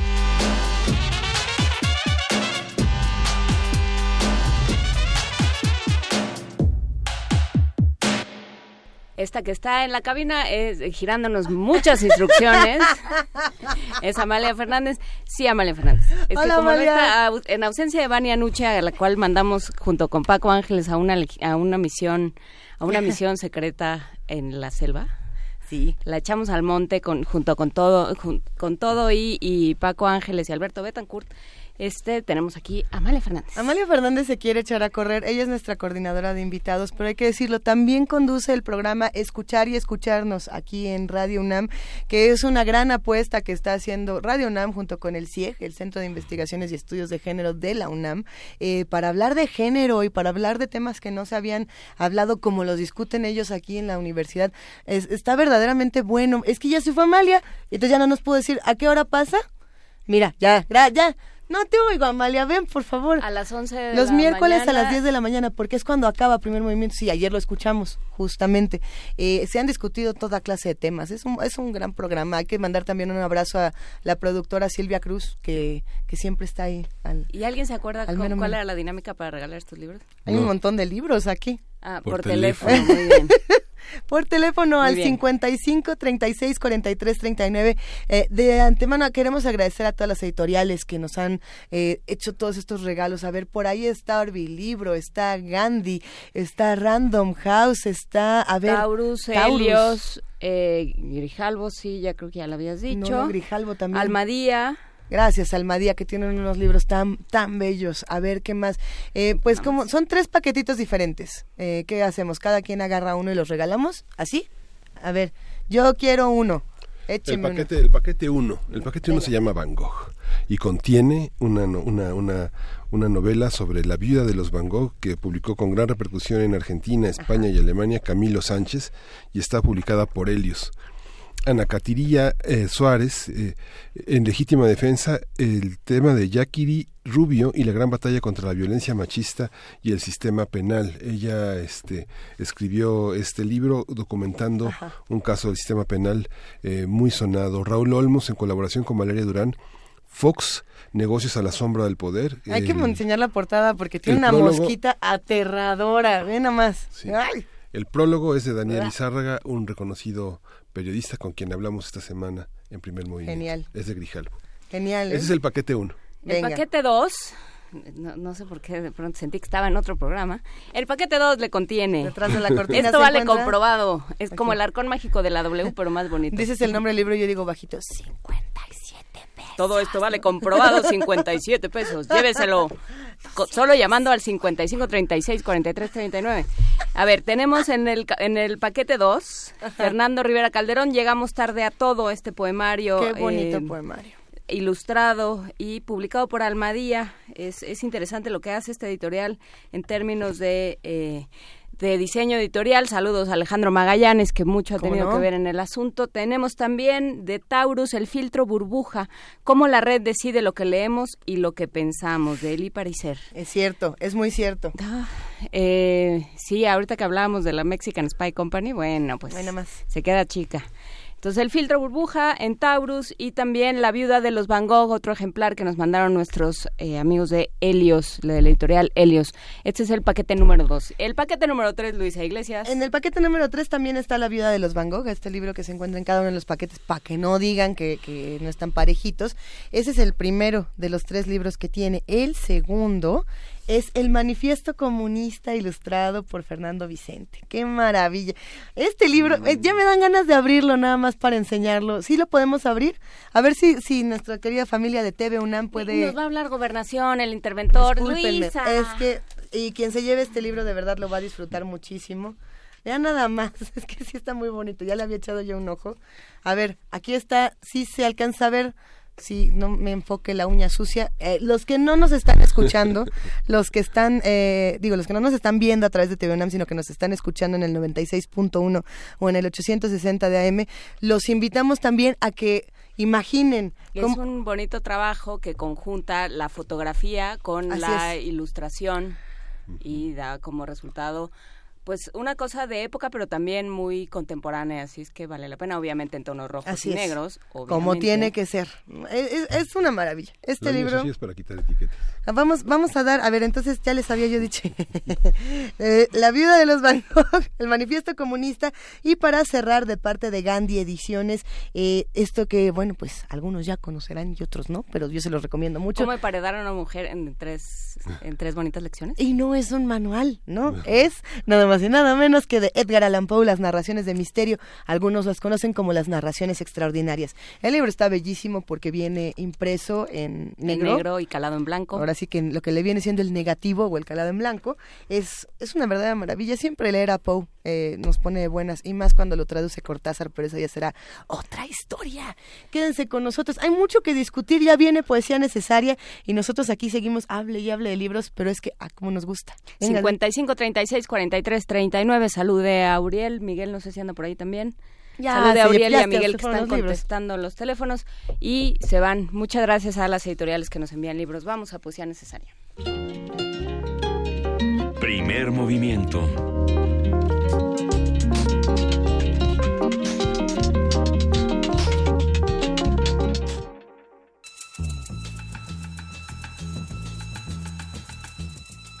Es hora de poesía necesaria.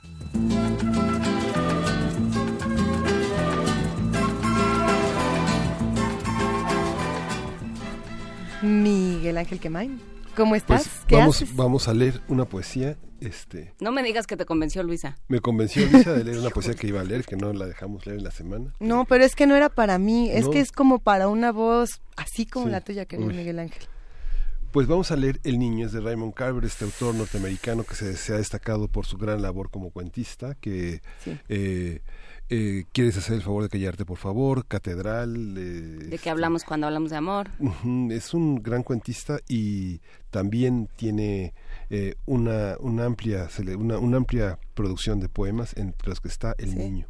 Oye, que dicen además que cuando hablas de algo carveriano, que pasa todo, pero no pasa nada, ¿no? Y lo mismo se siente en la poesía de Carver, es importante. Entonces visito al niño. No lo veo hace seis meses. Su cara parece más ancha, más tosca, casi grosera como la del padre, carente de gracia, los ojos fruncidos y privados de brillo. No esperes gentileza o compasión de este muchacho, ni ahora ni nunca. Hay algo oscuro, acaso cruel, en la aspereza de su pequeña mano hago que se vaya. Sus zapatos rozan entre sí mientras se dirige a la puerta, y ésta se abre, y él rompe en llanto.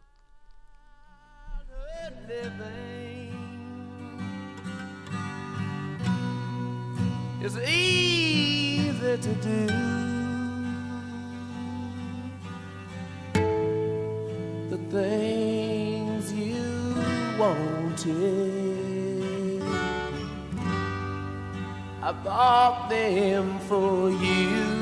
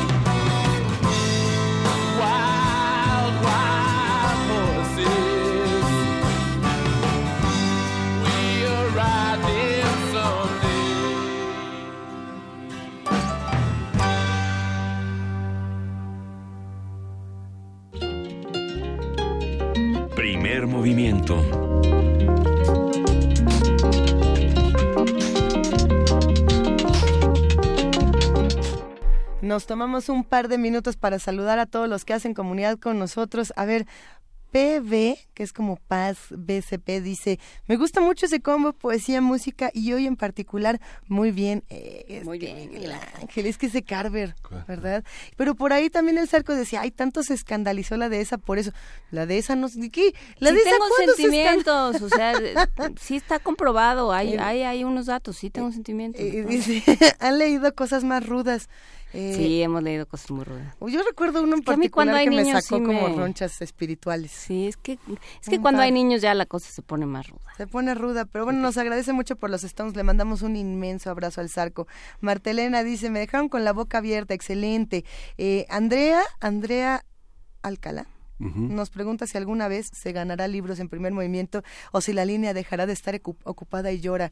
Te mandamos un gran abrazo, este Vamos a hacer otras dinámicas, pues es que tratamos de equilibrar entre todas las todas las vías de comunicación. Haremos otra dinámica que sea por Twitter, Andrea. Mira, por aquí también Itza Naomi, yo quiero paquete compre navideño libresco. Sí, bueno, habrá más libros próximamente y habrá eh, muchas sorpresas. Por ahí estamos planeando algo que esperemos les guste mucho. No, no ya podemos ir adelantando todavía. No, todavía no. Todavía no podemos adelantar nada, pero hablando de Navidad, eh, Chivis dice, El Día de la Bestia es un clásico que ven en Navidad, Alex de la Iglesia es maravilloso. Saludos y abrazos para el frío. Sí, y yo personalmente creo que es la mejor película de Navidad. El Día, de, la Bestia. El Día de la Bestia. Me río, pero, pero es de Año Nuevo. ¿no? Bueno, es como Navidad, Año Nuevo divertidísima.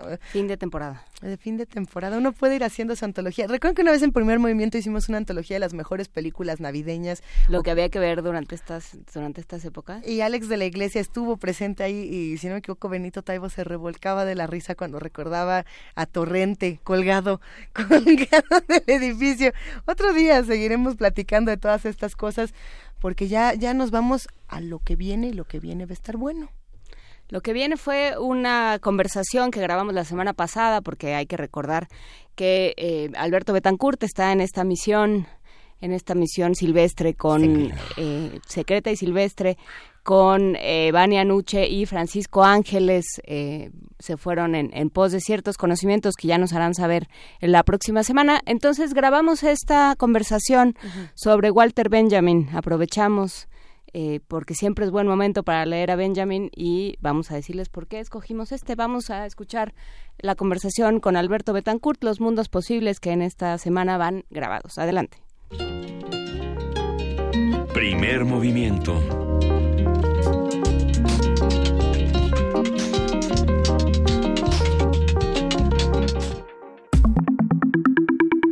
La mesa del día. Seguimos aquí en primer movimiento y como ya se habrán dado cuenta que nos, nos observan por televisión porque son muy perspicaces, eh, estamos, estamos haciendo un viaje en el tiempo, estamos desdoblando el tiempo y somos los de hoy, pero también somos los del pasado y el futuro. ¿Cómo estás, Alberto Betancourt? Explícanos qué está sucediendo. Estamos haciendo un ejercicio de máquina del tiempo y como el día de hoy vamos a hablar de Walter Benjamin, que hace una reflexión tan interesante sobre las relaciones entre el presente y el pasado, estamos hablando desde el pasado para el futuro, porque este es un, una intervención grabada. Por supuesto. Miguel Ángel Quemain, ¿cómo estás? Hola, buenos días en este 9 de noviembre. ¿Qué tal, Miguel Ángel? ¿Cómo andamos? Muy bien, Alberto. Qué bueno. Pues yo les quería proponer que tratemos de respirar un poco de oxígeno y buscar una justificación teórica de la esperanza para estos tiempos tan difíciles, algo que nos permita mantener la eh, actitud política de que el mundo puede cambiar y que vale la pena eh, mantenerse en una línea ética correcta. Y consecuentemente quería yo proponerles que el día de hoy hablemos de las tesis sobre la historia de Walter Benjamin. A mí me encanta la introducción que hace Hannah Arendt del texto de Benjamin, en el que lo llama casi al final de su presentación un buscador de perlas, alguien que acude al pasado no con la ingenua ilusión de restaurarlo, no con la idea de proyectar sobre el pasado los anhelos del presente, ni para convalidar la visión de los vencedores, sino para tomar de él alguna perla, quizá un valor, quizá un valor desplegado por alguien que vivió en el pasado, y que no necesariamente eh, pertenece a los triunfadores, pero cuya actitud ética resplandece hasta el presente. Este buscador de perlas llamado Walter Benjamin escribió un texto llamado Las tesis sobre la historia, del cual quisiera yo comenzar comentando la tesis número 11. El conformismo, que desde el principio ha hallado su comodidad en la socialdemocracia, no se refiere sólo a sus tácticas políticas, sino también a sus ideas económicas. Esta es una de las razones de su ulterior fracaso. Nada ha corrompido tanto a la clase trabajadora alemana como la idea de nadar a favor de la corriente. El desarrollo técnico era el sentido de la corriente con el cual creía estar nadando. Qué preciosas líneas de Walter Benjamin, como le llama Enrique Dussel, cuando alude a esta a este peligro que representa el conformismo. Y cuando invoca en nosotros la necesidad de nadar a contracorriente, de hacer historia a contrapelo, de mantener una actitud crítica que no nos haga creer cándidamente en el progreso. El tema de las tesis es el tema de los géneros, ¿no? Porque bueno, este es muy interesante, ahora que citas a Ana Arendt, Ana Arendt es la primera editora en inglés de las obras de Benjamin, en 1969 hizo una edición de los Gemäldwerke, que son los trabajos que publicó en alemán Walter Benjamin en 1955 y que en inglés se, se tradujeron bajo el título de Iluminaciones y que en alguna edición de post de periódicos tuvimos en cuatro tomos, ¿te acuerdas? Este, Taurus los los editó. Y la discrepancia entre Ana Arendt y, y Adorno era que Adorno consideraba que eran tesis filosóficas y Ana Arendt pensaba que era un trabajo literario. Esa visión de Benjamin. Y yo creo que a Benjamin justamente algo que le gusta es esta idea de, de romper también con los géneros. Hay algo que a mí me encanta de su trabajo, que consiste justamente en hacer una reflexión sobre la historicidad del género algo que recupera mucho uno de mis autores predilectos, Frederick Jameson, al que le interesa mucho preguntarse por qué en un momento dado surge una forma. ¿Cuál es la necesidad histórica que hace que surja una forma? O en este caso, hablemos de un género. Por ejemplo, cuando Nietzsche se pregunta sobre el origen de la tragedia, lo que está respondiendo es que la tragedia surge y solamente puede surgir en un momento histórico concreto en el que la humanidad tiene, usaría yo el término, no es el que usa Nietzsche, desde luego cierta neurosis, ¿no? Tiene ciertos males, eh, males ciertas fantasmas, ¿no? Así es. De alguna manera. Sí, hay esta idea en el siglo XIX y XX. Es muy curioso releer a Benjamin en este momento porque eh, porque ya estaban dados los buenos y los malos de la historia, ¿no? Esta idea de, de, hay civilizaciones que nadan con la corriente y hay civilizaciones que nadan contra la corriente, también tiene que ver con una idea muy clara eh, que se tenía y que tenían quienes explicaban el mundo de quiénes eran los buenos y, quiénes eran los malos. Según donde se pararan era distinto pero, pero todo eso se nos está moviendo. Creo que en este sentido, hacer una relectura de los clásicos, hacer la, la relectura de quienes explicaron el, el siglo XIX y XX, de quienes explicaron este mundo en el que estamos parados, es fundamental. ¿no? Es algo que hemos hablado en otros, en otros momentos, pero que creo que es, es importante volver a ello aprovechando este, esta revisión de Benjamin Alberto. Estábamos platicando fuera del aire sobre un texto, eh, el libro de los pasajes de Walter Benjamin, en el que él describe su vida en París, la emergencia de la ciudad de París. Y yo pensaba en dos ideas que están conectadas con lo que estamos conversando ahora. La primera tiene que ver con el surgimiento, la práctica, la orfebrería retórica de Walter Benjamin que lo hace producir algo que podríamos llamar un pensamiento poético. Algo que tiene un enorme valor. Estoy recuperando la idea de los géneros, redondeando el comentario que hacía yo hace un momento, porque está a caballo entre las dos cosas. Esta discusión entre Ana Arendt y, Adorno sobre si es filosofía o es eh, crítica literaria, pues en realidad creo yo que corresponde al hecho de que Benjamin está pensando todo el tiempo en producir alegorías poéticas que tengan al mismo tiempo una gran fuerza explicativa. Y eso, eso hace que estas tesis tengan un carácter alegórico que implica todo un esfuerzo hermenéutico. Uno tiene eh, un texto que está ofreciendo claves que pueden ser comprendidas en un sentido alegórico y cuyas alegorías al mismo tiempo pueden leerse en muchos niveles. Por ejemplo, cuando habla del ángel de la historia.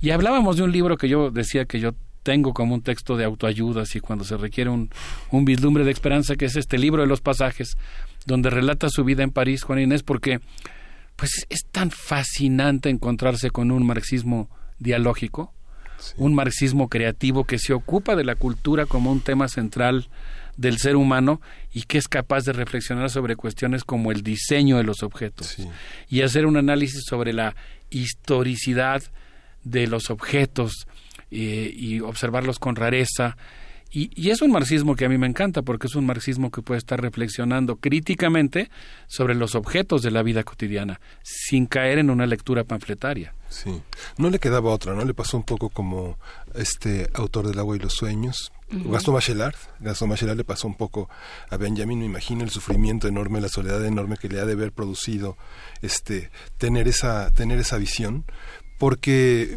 finalmente esta, que, lo señala Ana Arendt, ¿no? que digamos es un marxista nada ortodoxo, sobre todo en esas relaciones que se habían establecido de una manera, de manera mecánica con el leninismo y toda la filosofía rusa, que es esta parte en el pensamiento sensible sobre la superestructura, que el gran heredero es Luis Althusser, digamos, los aparatos ideológicos del Estado, es una gran lectura del pensamiento de Benjamin de esos primeros años desarrolla estas, las tesis, ¿no? Sí, ¿cómo te explicas en un mundo donde, eh, donde la belleza, donde, donde la estética es algo que de alguna manera se considera que no es lo primordial, ¿cómo te explicas la sed que tiene el ser humano de belleza? ¿no? Ese es el, el, esa es la pulsión, digamos, ese es el impulso. ¿Cómo te explicas que lo sigamos necesitando? Que los objetos de todos los días, pensando por ejemplo en lo que hace la Bauhaus también, ¿no? que los objetos de todos los días eh, tienen que tener una, por supuesto cumplir una función, pero al mismo tiempo tiene la obligación, o sea, la obligación de la belleza, la obligación de la estética, la obligación de ir más allá de lo estrictamente indispensable para sobrevivir. Esa es la gran la gran reflexión que nos dejan. Y que ahorita nos en un en un mundo de consumo, en un mundo excedido, vale la pena volverse a cuestionar también. Sigo, sigo evocando a Arendt, pero es que en la presentación que hace de este texto, es una edición, que, entre otras, digamos, pero esta es muy interesante, eh, en la presentación ella habla de una historia que la madre de, de Benjamín le contaba cuando él era niño, en la que introducía al personaje, a un duende, jorobadito. Un jorobadito que hacía que cuando uno iba a agarrar una taza, la taza cayera al suelo y se rompiera. Un jorobadito que hacía que cuando uno estaba a punto de, de lograr algo, diríamos en, en, buen español, del plato a la boca se cae la sopa y cuando la sopa se cae es la presencia del jorobadito. Y Benjamín alude al jorobadito en muchas ocasiones. Ya siendo adulto dice, ah, saludos del jorobadito en alguno de sus textos. Y, y Aren dice, es que Benjamín, de entre todos los tipos de fortuna posibles, tuvo una de las más extrañas. Hay quien es famoso por un desliz, hay quien es famoso por alguna atrocidad, hay quien es famoso por su poder o por su riqueza, pero de estos distintos tipos de fama Benjamin gozó de una que es muy extraña, la fama póstuma. En realidad Benjamin en el momento de, en el que estaba produciendo era en cierto sentido una figura, no diría yo nunca marginal, pero no, no era de las figuras eh, públicas más notorias eh, y más lisonjeadas, ni siquiera dentro de la propia escuela de Frankfurt. El jorobadito lo acompañó toda su vida y quizá ese jorobadito es el que lo vuelve un personaje entrañable, un personaje que es capaz desde su vida cotidiana, desde esta postura en la que ni siquiera pudo obtener una plaza para poder clases para poder dar clases en la universidad, estar al mismo tiempo desplegando un pensamiento crítico que resplandece con tanta fuerza, sobre todo porque, como bien señalas, Juana Inés, él está haciendo una tarea de lucha a dos frentes. Está combatiendo contra el conformismo, está combatiendo contra la idea de que podemos eh, aceptar plácidamente la visión de la clase dominante y al mismo tiempo está cuestionando la cosificación del pensamiento marxismo, marxista, su achatamiento y justamente su visión determinista y economicista, que en el fondo es muy reduccionista, porque si hay algo que el pensamiento marxiano puede ofrecer, es justamente su curiosidad por la cultura, su curiosidad por el mundo simbólico. Y, y eso, pues obviamente es, es una lectura de Marx como la que propone, por ejemplo, la Escuela de Budapest, con George Lukács y con Agnes Heller o con Ferenc Fejer o con el gran Georgi Marcus, que lo que plantea es una lectura antropológica de Marx, una lectura en la que Marx es sobre todo un gran teórico de la producción de la subjetividad y un gran teórico de lo que después Agnes Heller rescatará en su libro como la teoría de las necesidades. Y esa evidentemente es una lectura de Marx opuesta a esta esta barbarie, digamos, a esta, eh, pienso casi como en el caso del fundamentalismo del Corán, ¿no? Un tipo de lectura que reduce un texto rico, dialogante, espiritual y lo convierte en una cosa dogmática. Y con el marxismo pues ocurre algo similar. Hay lecturas del marxismo que lo convierten en una cosa aberrante, ¿no? Y pragmática. Y el caso de Benjamin fue muy interesante que no pudiera ser profesor porque no se vio obligado a sistematizar su conocimiento como pasó con, no sé, como el propio Nietzsche que dio clases de filología clásica, como Hegel que dio clases de derecho y de religiones, como Ernest Bloch, como todos ellos, como Kant que dieron clases. Y, y su éxodo a través de, este, de, la, de, la, de las universidades, primero estuvo en Friburgo, unos meses, luego estuvo en Berlín y luego estuvo en Bern, ¿no? Digamos, hizo una licenciatura como en 10 años, ¿no? Como en 8 años. Eh, si les parece, hablaremos más de quién era Walter, Walter Benjamin, qué hay que leer de Walter Benjamin, eh, cómo acercarse, quienes no se han acercado todavía. Eh, después de esta música, Alberto Betancourt. ¿Qué les parece si escuchamos a Ali Farca mm. con Diarabí? Nos ponemos de buen humor y seguimos platicando sobre el principio esperanza, es el título de blog, pero algo que practica cotidianamente Walter Benjamin, que como mencionábamos fuera del aire, siempre encuentra una rendija en la realidad para ir más allá y cambiar el mundo.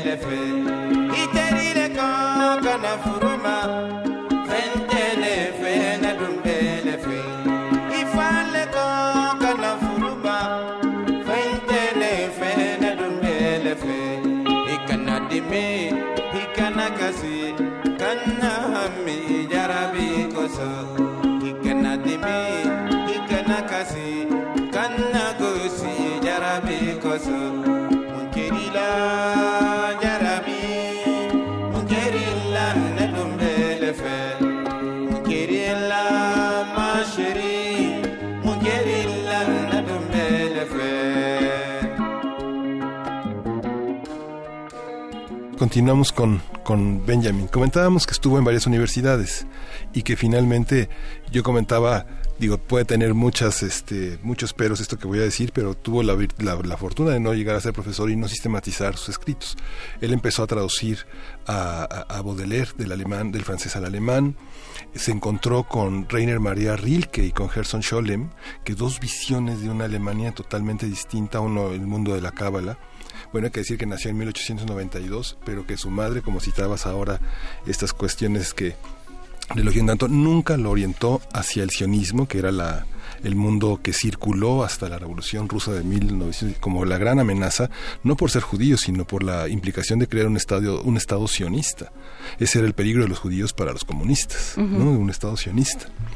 Y esta parte, lo, este, sin embargo, sí fue un gran conocedor de la, de la de la Cábala y sobre todo a partir de esta visión tan exhaustiva de Scholem, lo que lo orientó a ser, como tú decías, un gran hermeneuta, ¿no? La, Cábala tiene algo de herejía. La Cábala tiene algo de herejía porque recoge justamente una tradición no oficial de la cultura judía. ¿No? Es eh, bueno, a mí hay algo que me impresiona mucho de la cultura judía que tiene que ver con cómo la tradición oral acompaña a la tradición escrita. No se puede entender una sin entender la otra.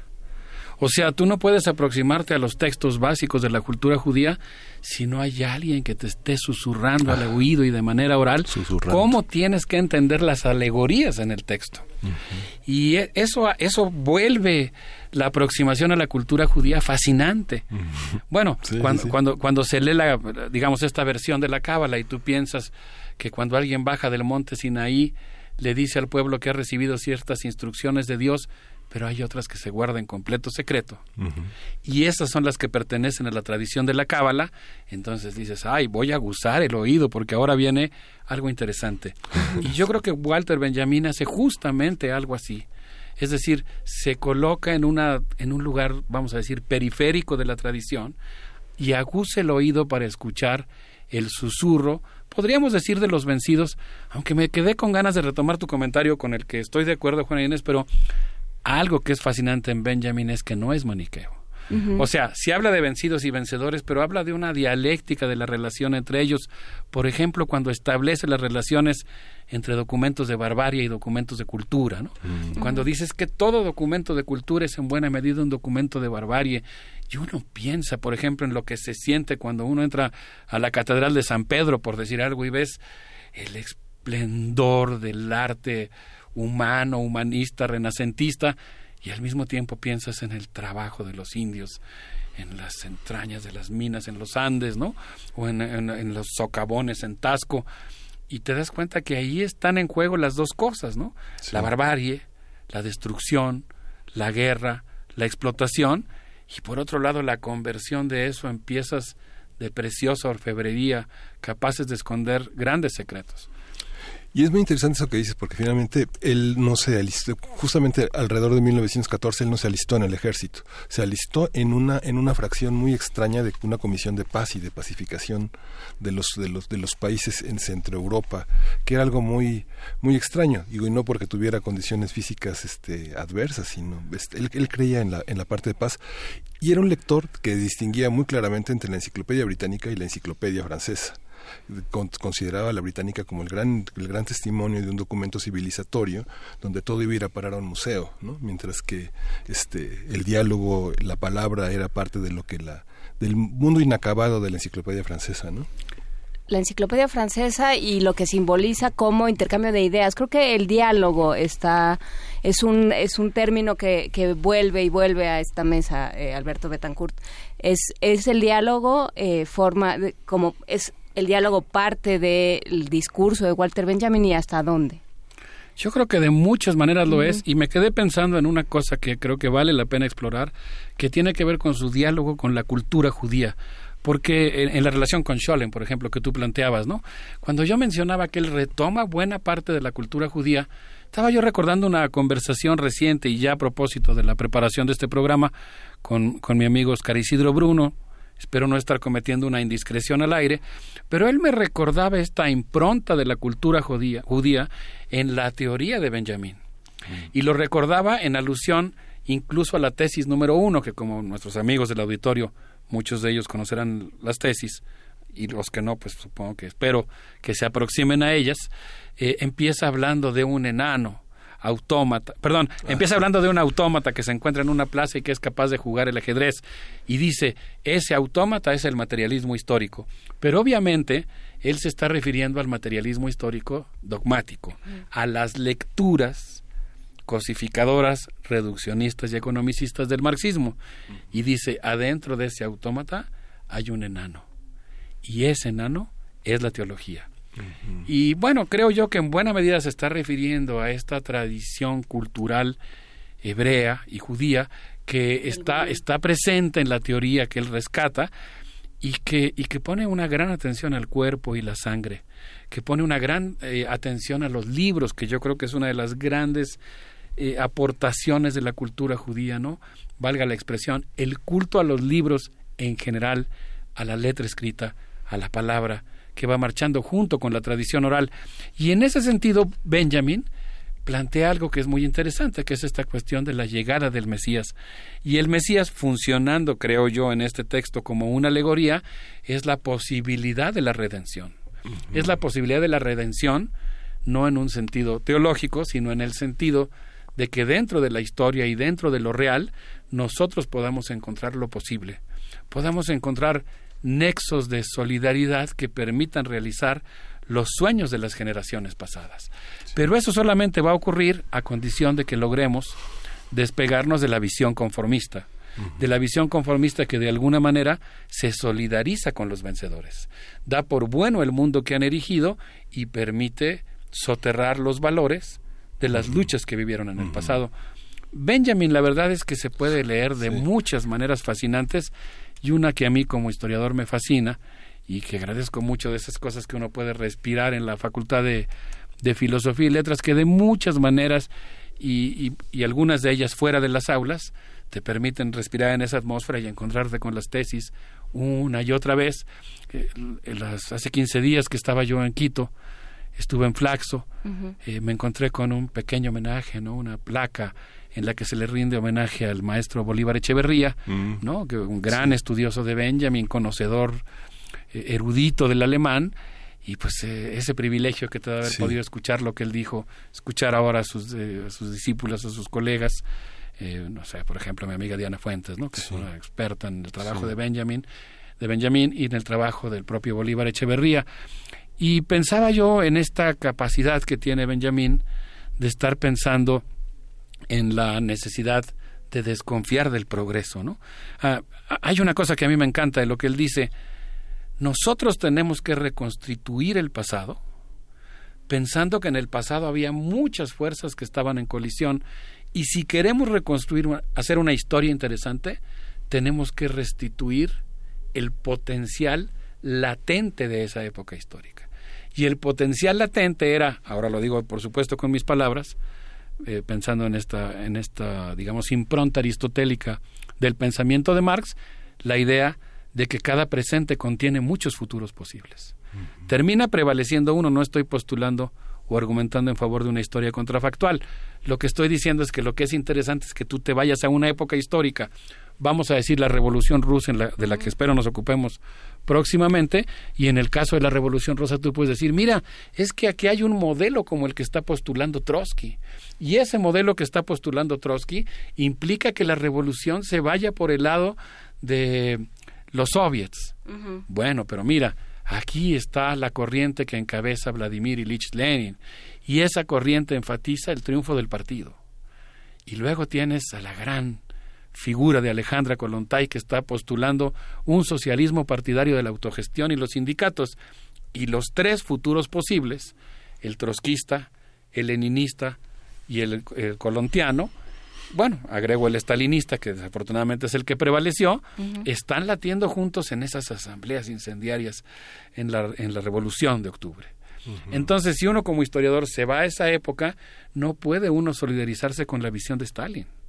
No puede uno dar por buena y descontada y como única la visión de Stalin y entonces creer que el socialismo marcha inexorablemente hacia el triunfo histórico final, sino que tendrías que solidarizarte justamente con, esas distintas posibilidades que están ahí y en las que tú podrías tender una mano y una tener un gesto solidario y decir tal vez Alejandra Kolontai tenía razón y ese era el modelo de socialismo que nosotros teníamos que impulsar y cuando haces eso le estás dando vida al sueño libertario de Alejandra Kolontai. Estás prolongando en el futuro un sueño que si hubieras eh, aceptado la visión dominadora, se hubiera quedado olvidado y digamos doblemente muerto.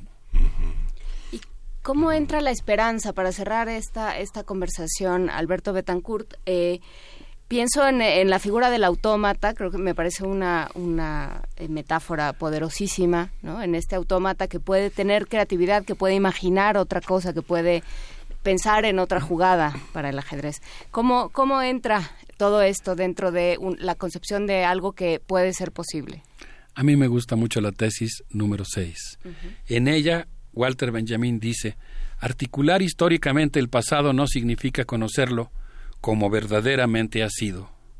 Significa adueñarse de un recuerdo, tal como éste relampaguea en un instante de peligro. El peligro amenaza tanto el patrimonio de la tradición como aquellos que reciben tal patrimonio. En cada época es preciso esforzarse por arrancar de la tradición al conformismo que está a punto de avasallarla. El Mesías viene no sólo como redentor, sino también como vencedor del anticristo. El relámpago, los relámpagos de la historia. El relámpago que ocurre en la conciencia cuando estás a punto de interiorizar la visión que el dominador tiene de ti mismo.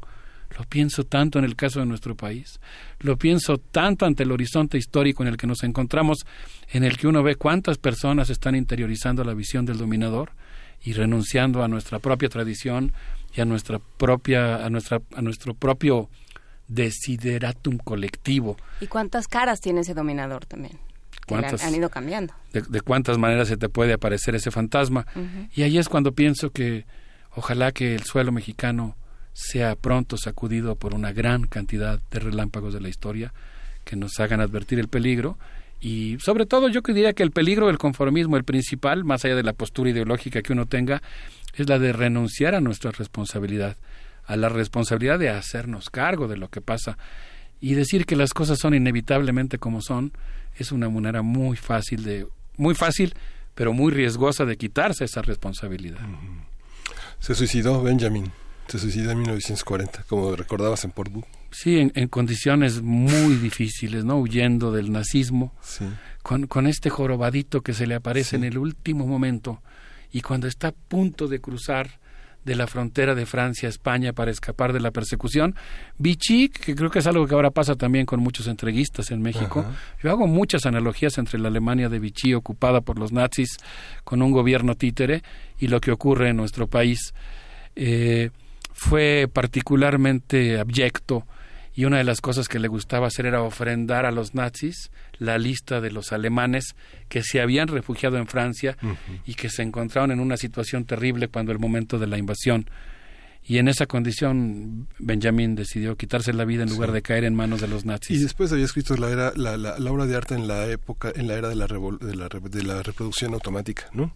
Que es la gran obra sobre el cine y la fotografía que yo creo que heredamos para el siglo XX y que bueno estos maestros que para el XXI que hemos tenido este Bolívar Echeverry todas las grandes tesis. Hay muchas tesis muy importantes en la facultad sobre Walter Benjamin este en filosofía y letras en filológica. Ahí este es un máster no hay un maestro que tiene un parecido fisonómico extraordinario con Walter Benjamin. No, no voy a decir su nombre por no, no, quitarle su propio peso intelectual y su propia personalidad, pero de repente va cruzando por los pasillos de la facultad y tú dices, wow, mira con quién me acabo de cruzar. Y, da mucho gusto en estas conexiones inesperadas que México y el marxismo mexicano y la filosofía mexicana, no solo el marxismo, haya sido un lugar en donde la teoría de Benjamin se haya recibido con tanta con tanto entusiasmo y, que, sea, que ahora forme parte de la tradición crítica y benjaminiana. Y justamente pensando en estos cruces extraños, yo les quisiera proponer que nos despidamos escuchando a Beirut con una versión holandesa de canciones de banda zapoteca. A ver qué les parece, eh, en homenaje a la relación de amistad que existe entre las tradiciones intelectuales alemana y mexicana, judía y mexicana, eh, marxista universal y mexicana. Marxista y guadalupana marxista guadalupana como debe ser. Muchísimas gracias Alberto Betancourt por esta conversación que tuvimos en el pasado pero tendremos para el futuro. Muchísimas gracias y seguimos aquí en primer movimiento. Estamos desde el pasado pero confiando en que haya un más allá en el futuro. Adelante.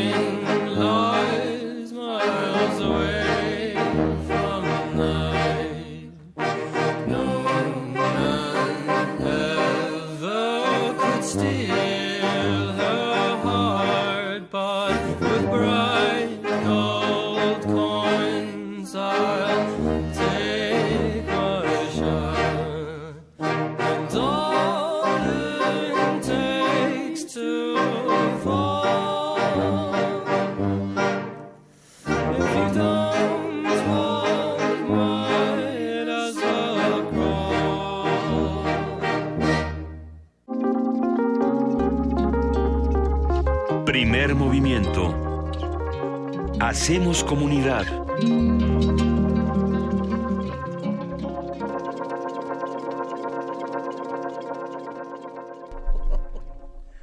Seguimos aquí en primer movimiento. Luis Iglesias. Son las 9 de la mañana con 52 minutos. Nos estábamos riendo porque justo queríamos ponernos los audífonos de una manera muy elegante y vertiginosa y todos los cables, absolutamente todos se desconectaron.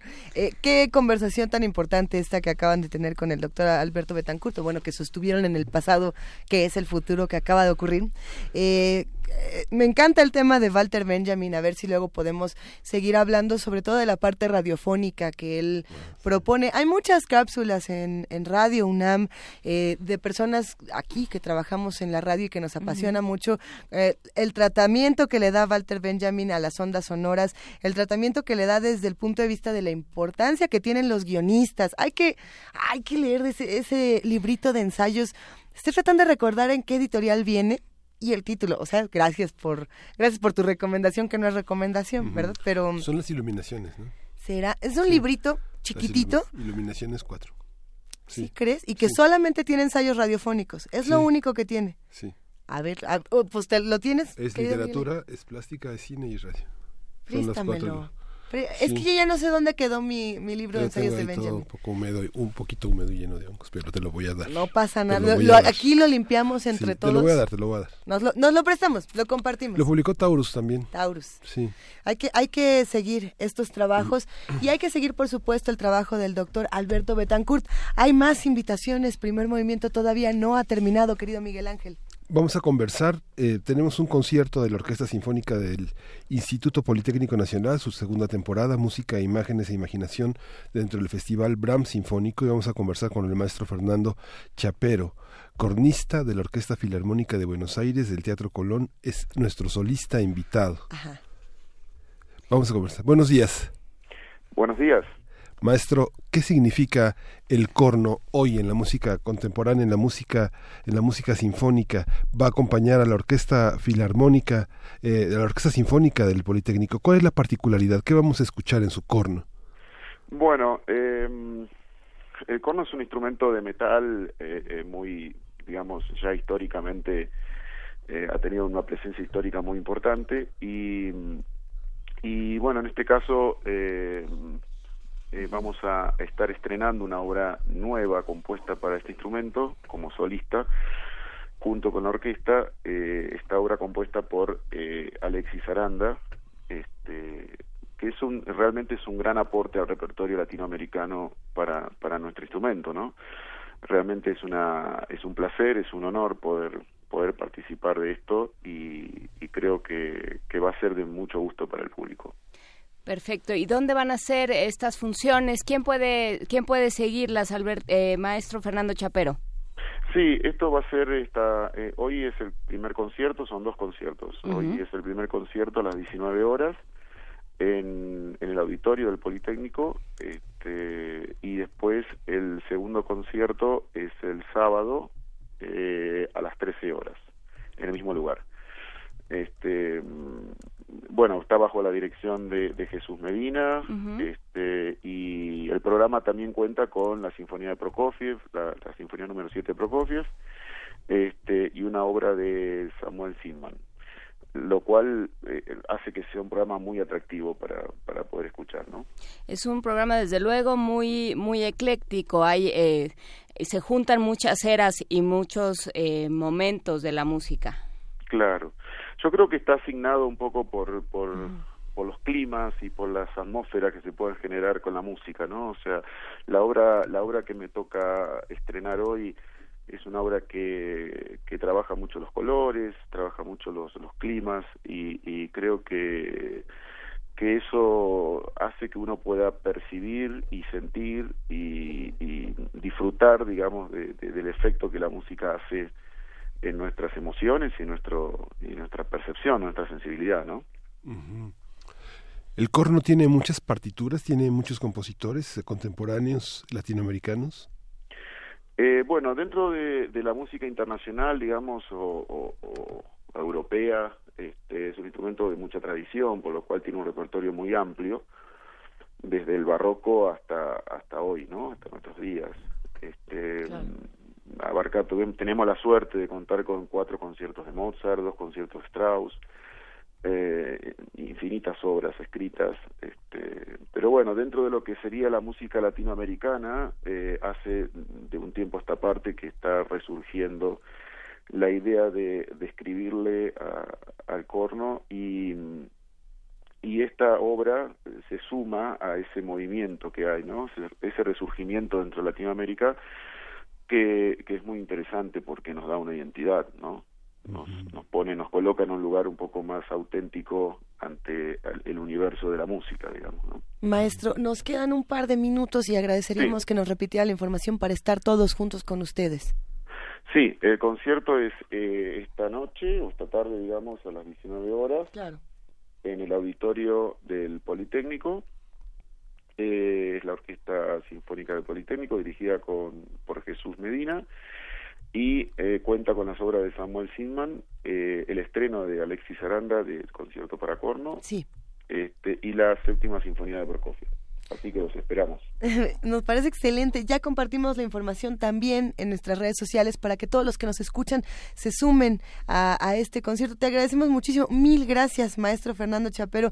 Ha sido un verdadero placer. Mandamos un gran abrazo con admiración. El placer es mío. Muchas gracias por la entrevista. Hasta luego. Gracias. Hasta luego. Gracias. Y pues en este veloz minuto nos despedimos nosotros también. Ya nos vamos de primer movimiento. Así es, pero bueno, pues agradecemos muchísimo a todos los que hacen parte, los que forman parte de esta transmisión, toda la familia de TV UNAM, toda la familia de Radio UNAM, el equipo, el, que es el honorable cuerpo de primer movimiento. Frida Saldívar, Paco Ángeles y Vania Noche no están, les mandamos un abrazo, pero ya volverán muy pronto. ¿Qué vamos a escuchar para irnos vamos en estos 30 a, Vamos a escuchar a los Avalanchas y Avalanches es un grupo originario de Melbourne, Australia, y son conocidos particularmente por sus trabajos de DJ. Y Because I'm Me es la pieza que vamos a escuchar en colaboración con Camp Eleo. Les llamaste Los Avalanchas. Y la canción se llama Pues porque soy yo. Pues Ya me conocen. Pues ¿Por qué? Pues porque soy yo. Y si saben, y si ya saben cómo soy, pues ¿para qué me sintonizan? Gracias. Exactamente, pero sí sintonícenos a pesar de que sepan cómo somos o en lo que averiguan. Gracias, que Sintonícenos mañana a las 7 de la mañana. Aquí estaremos. Gracias, Luis Iglesias. Gracias, Miguel Ángel. Gracias, Juan Inés. Esto fue Primer Movimiento. El mundo desde la universidad y los avalanchas. É verdade.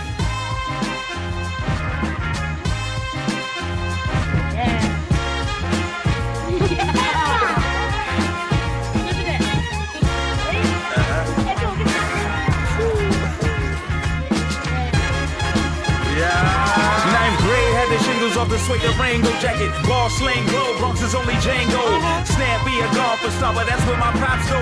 That's where my pops win. See my percentages are pinned to the planet. Knock it out the ballpark, frank it. I should not tie this tie to a metal log. Let the wings spread. It'll always come back, baby. Come back, shellac black, baby. A come back flat black pink on the Chevy. Don't love me. What can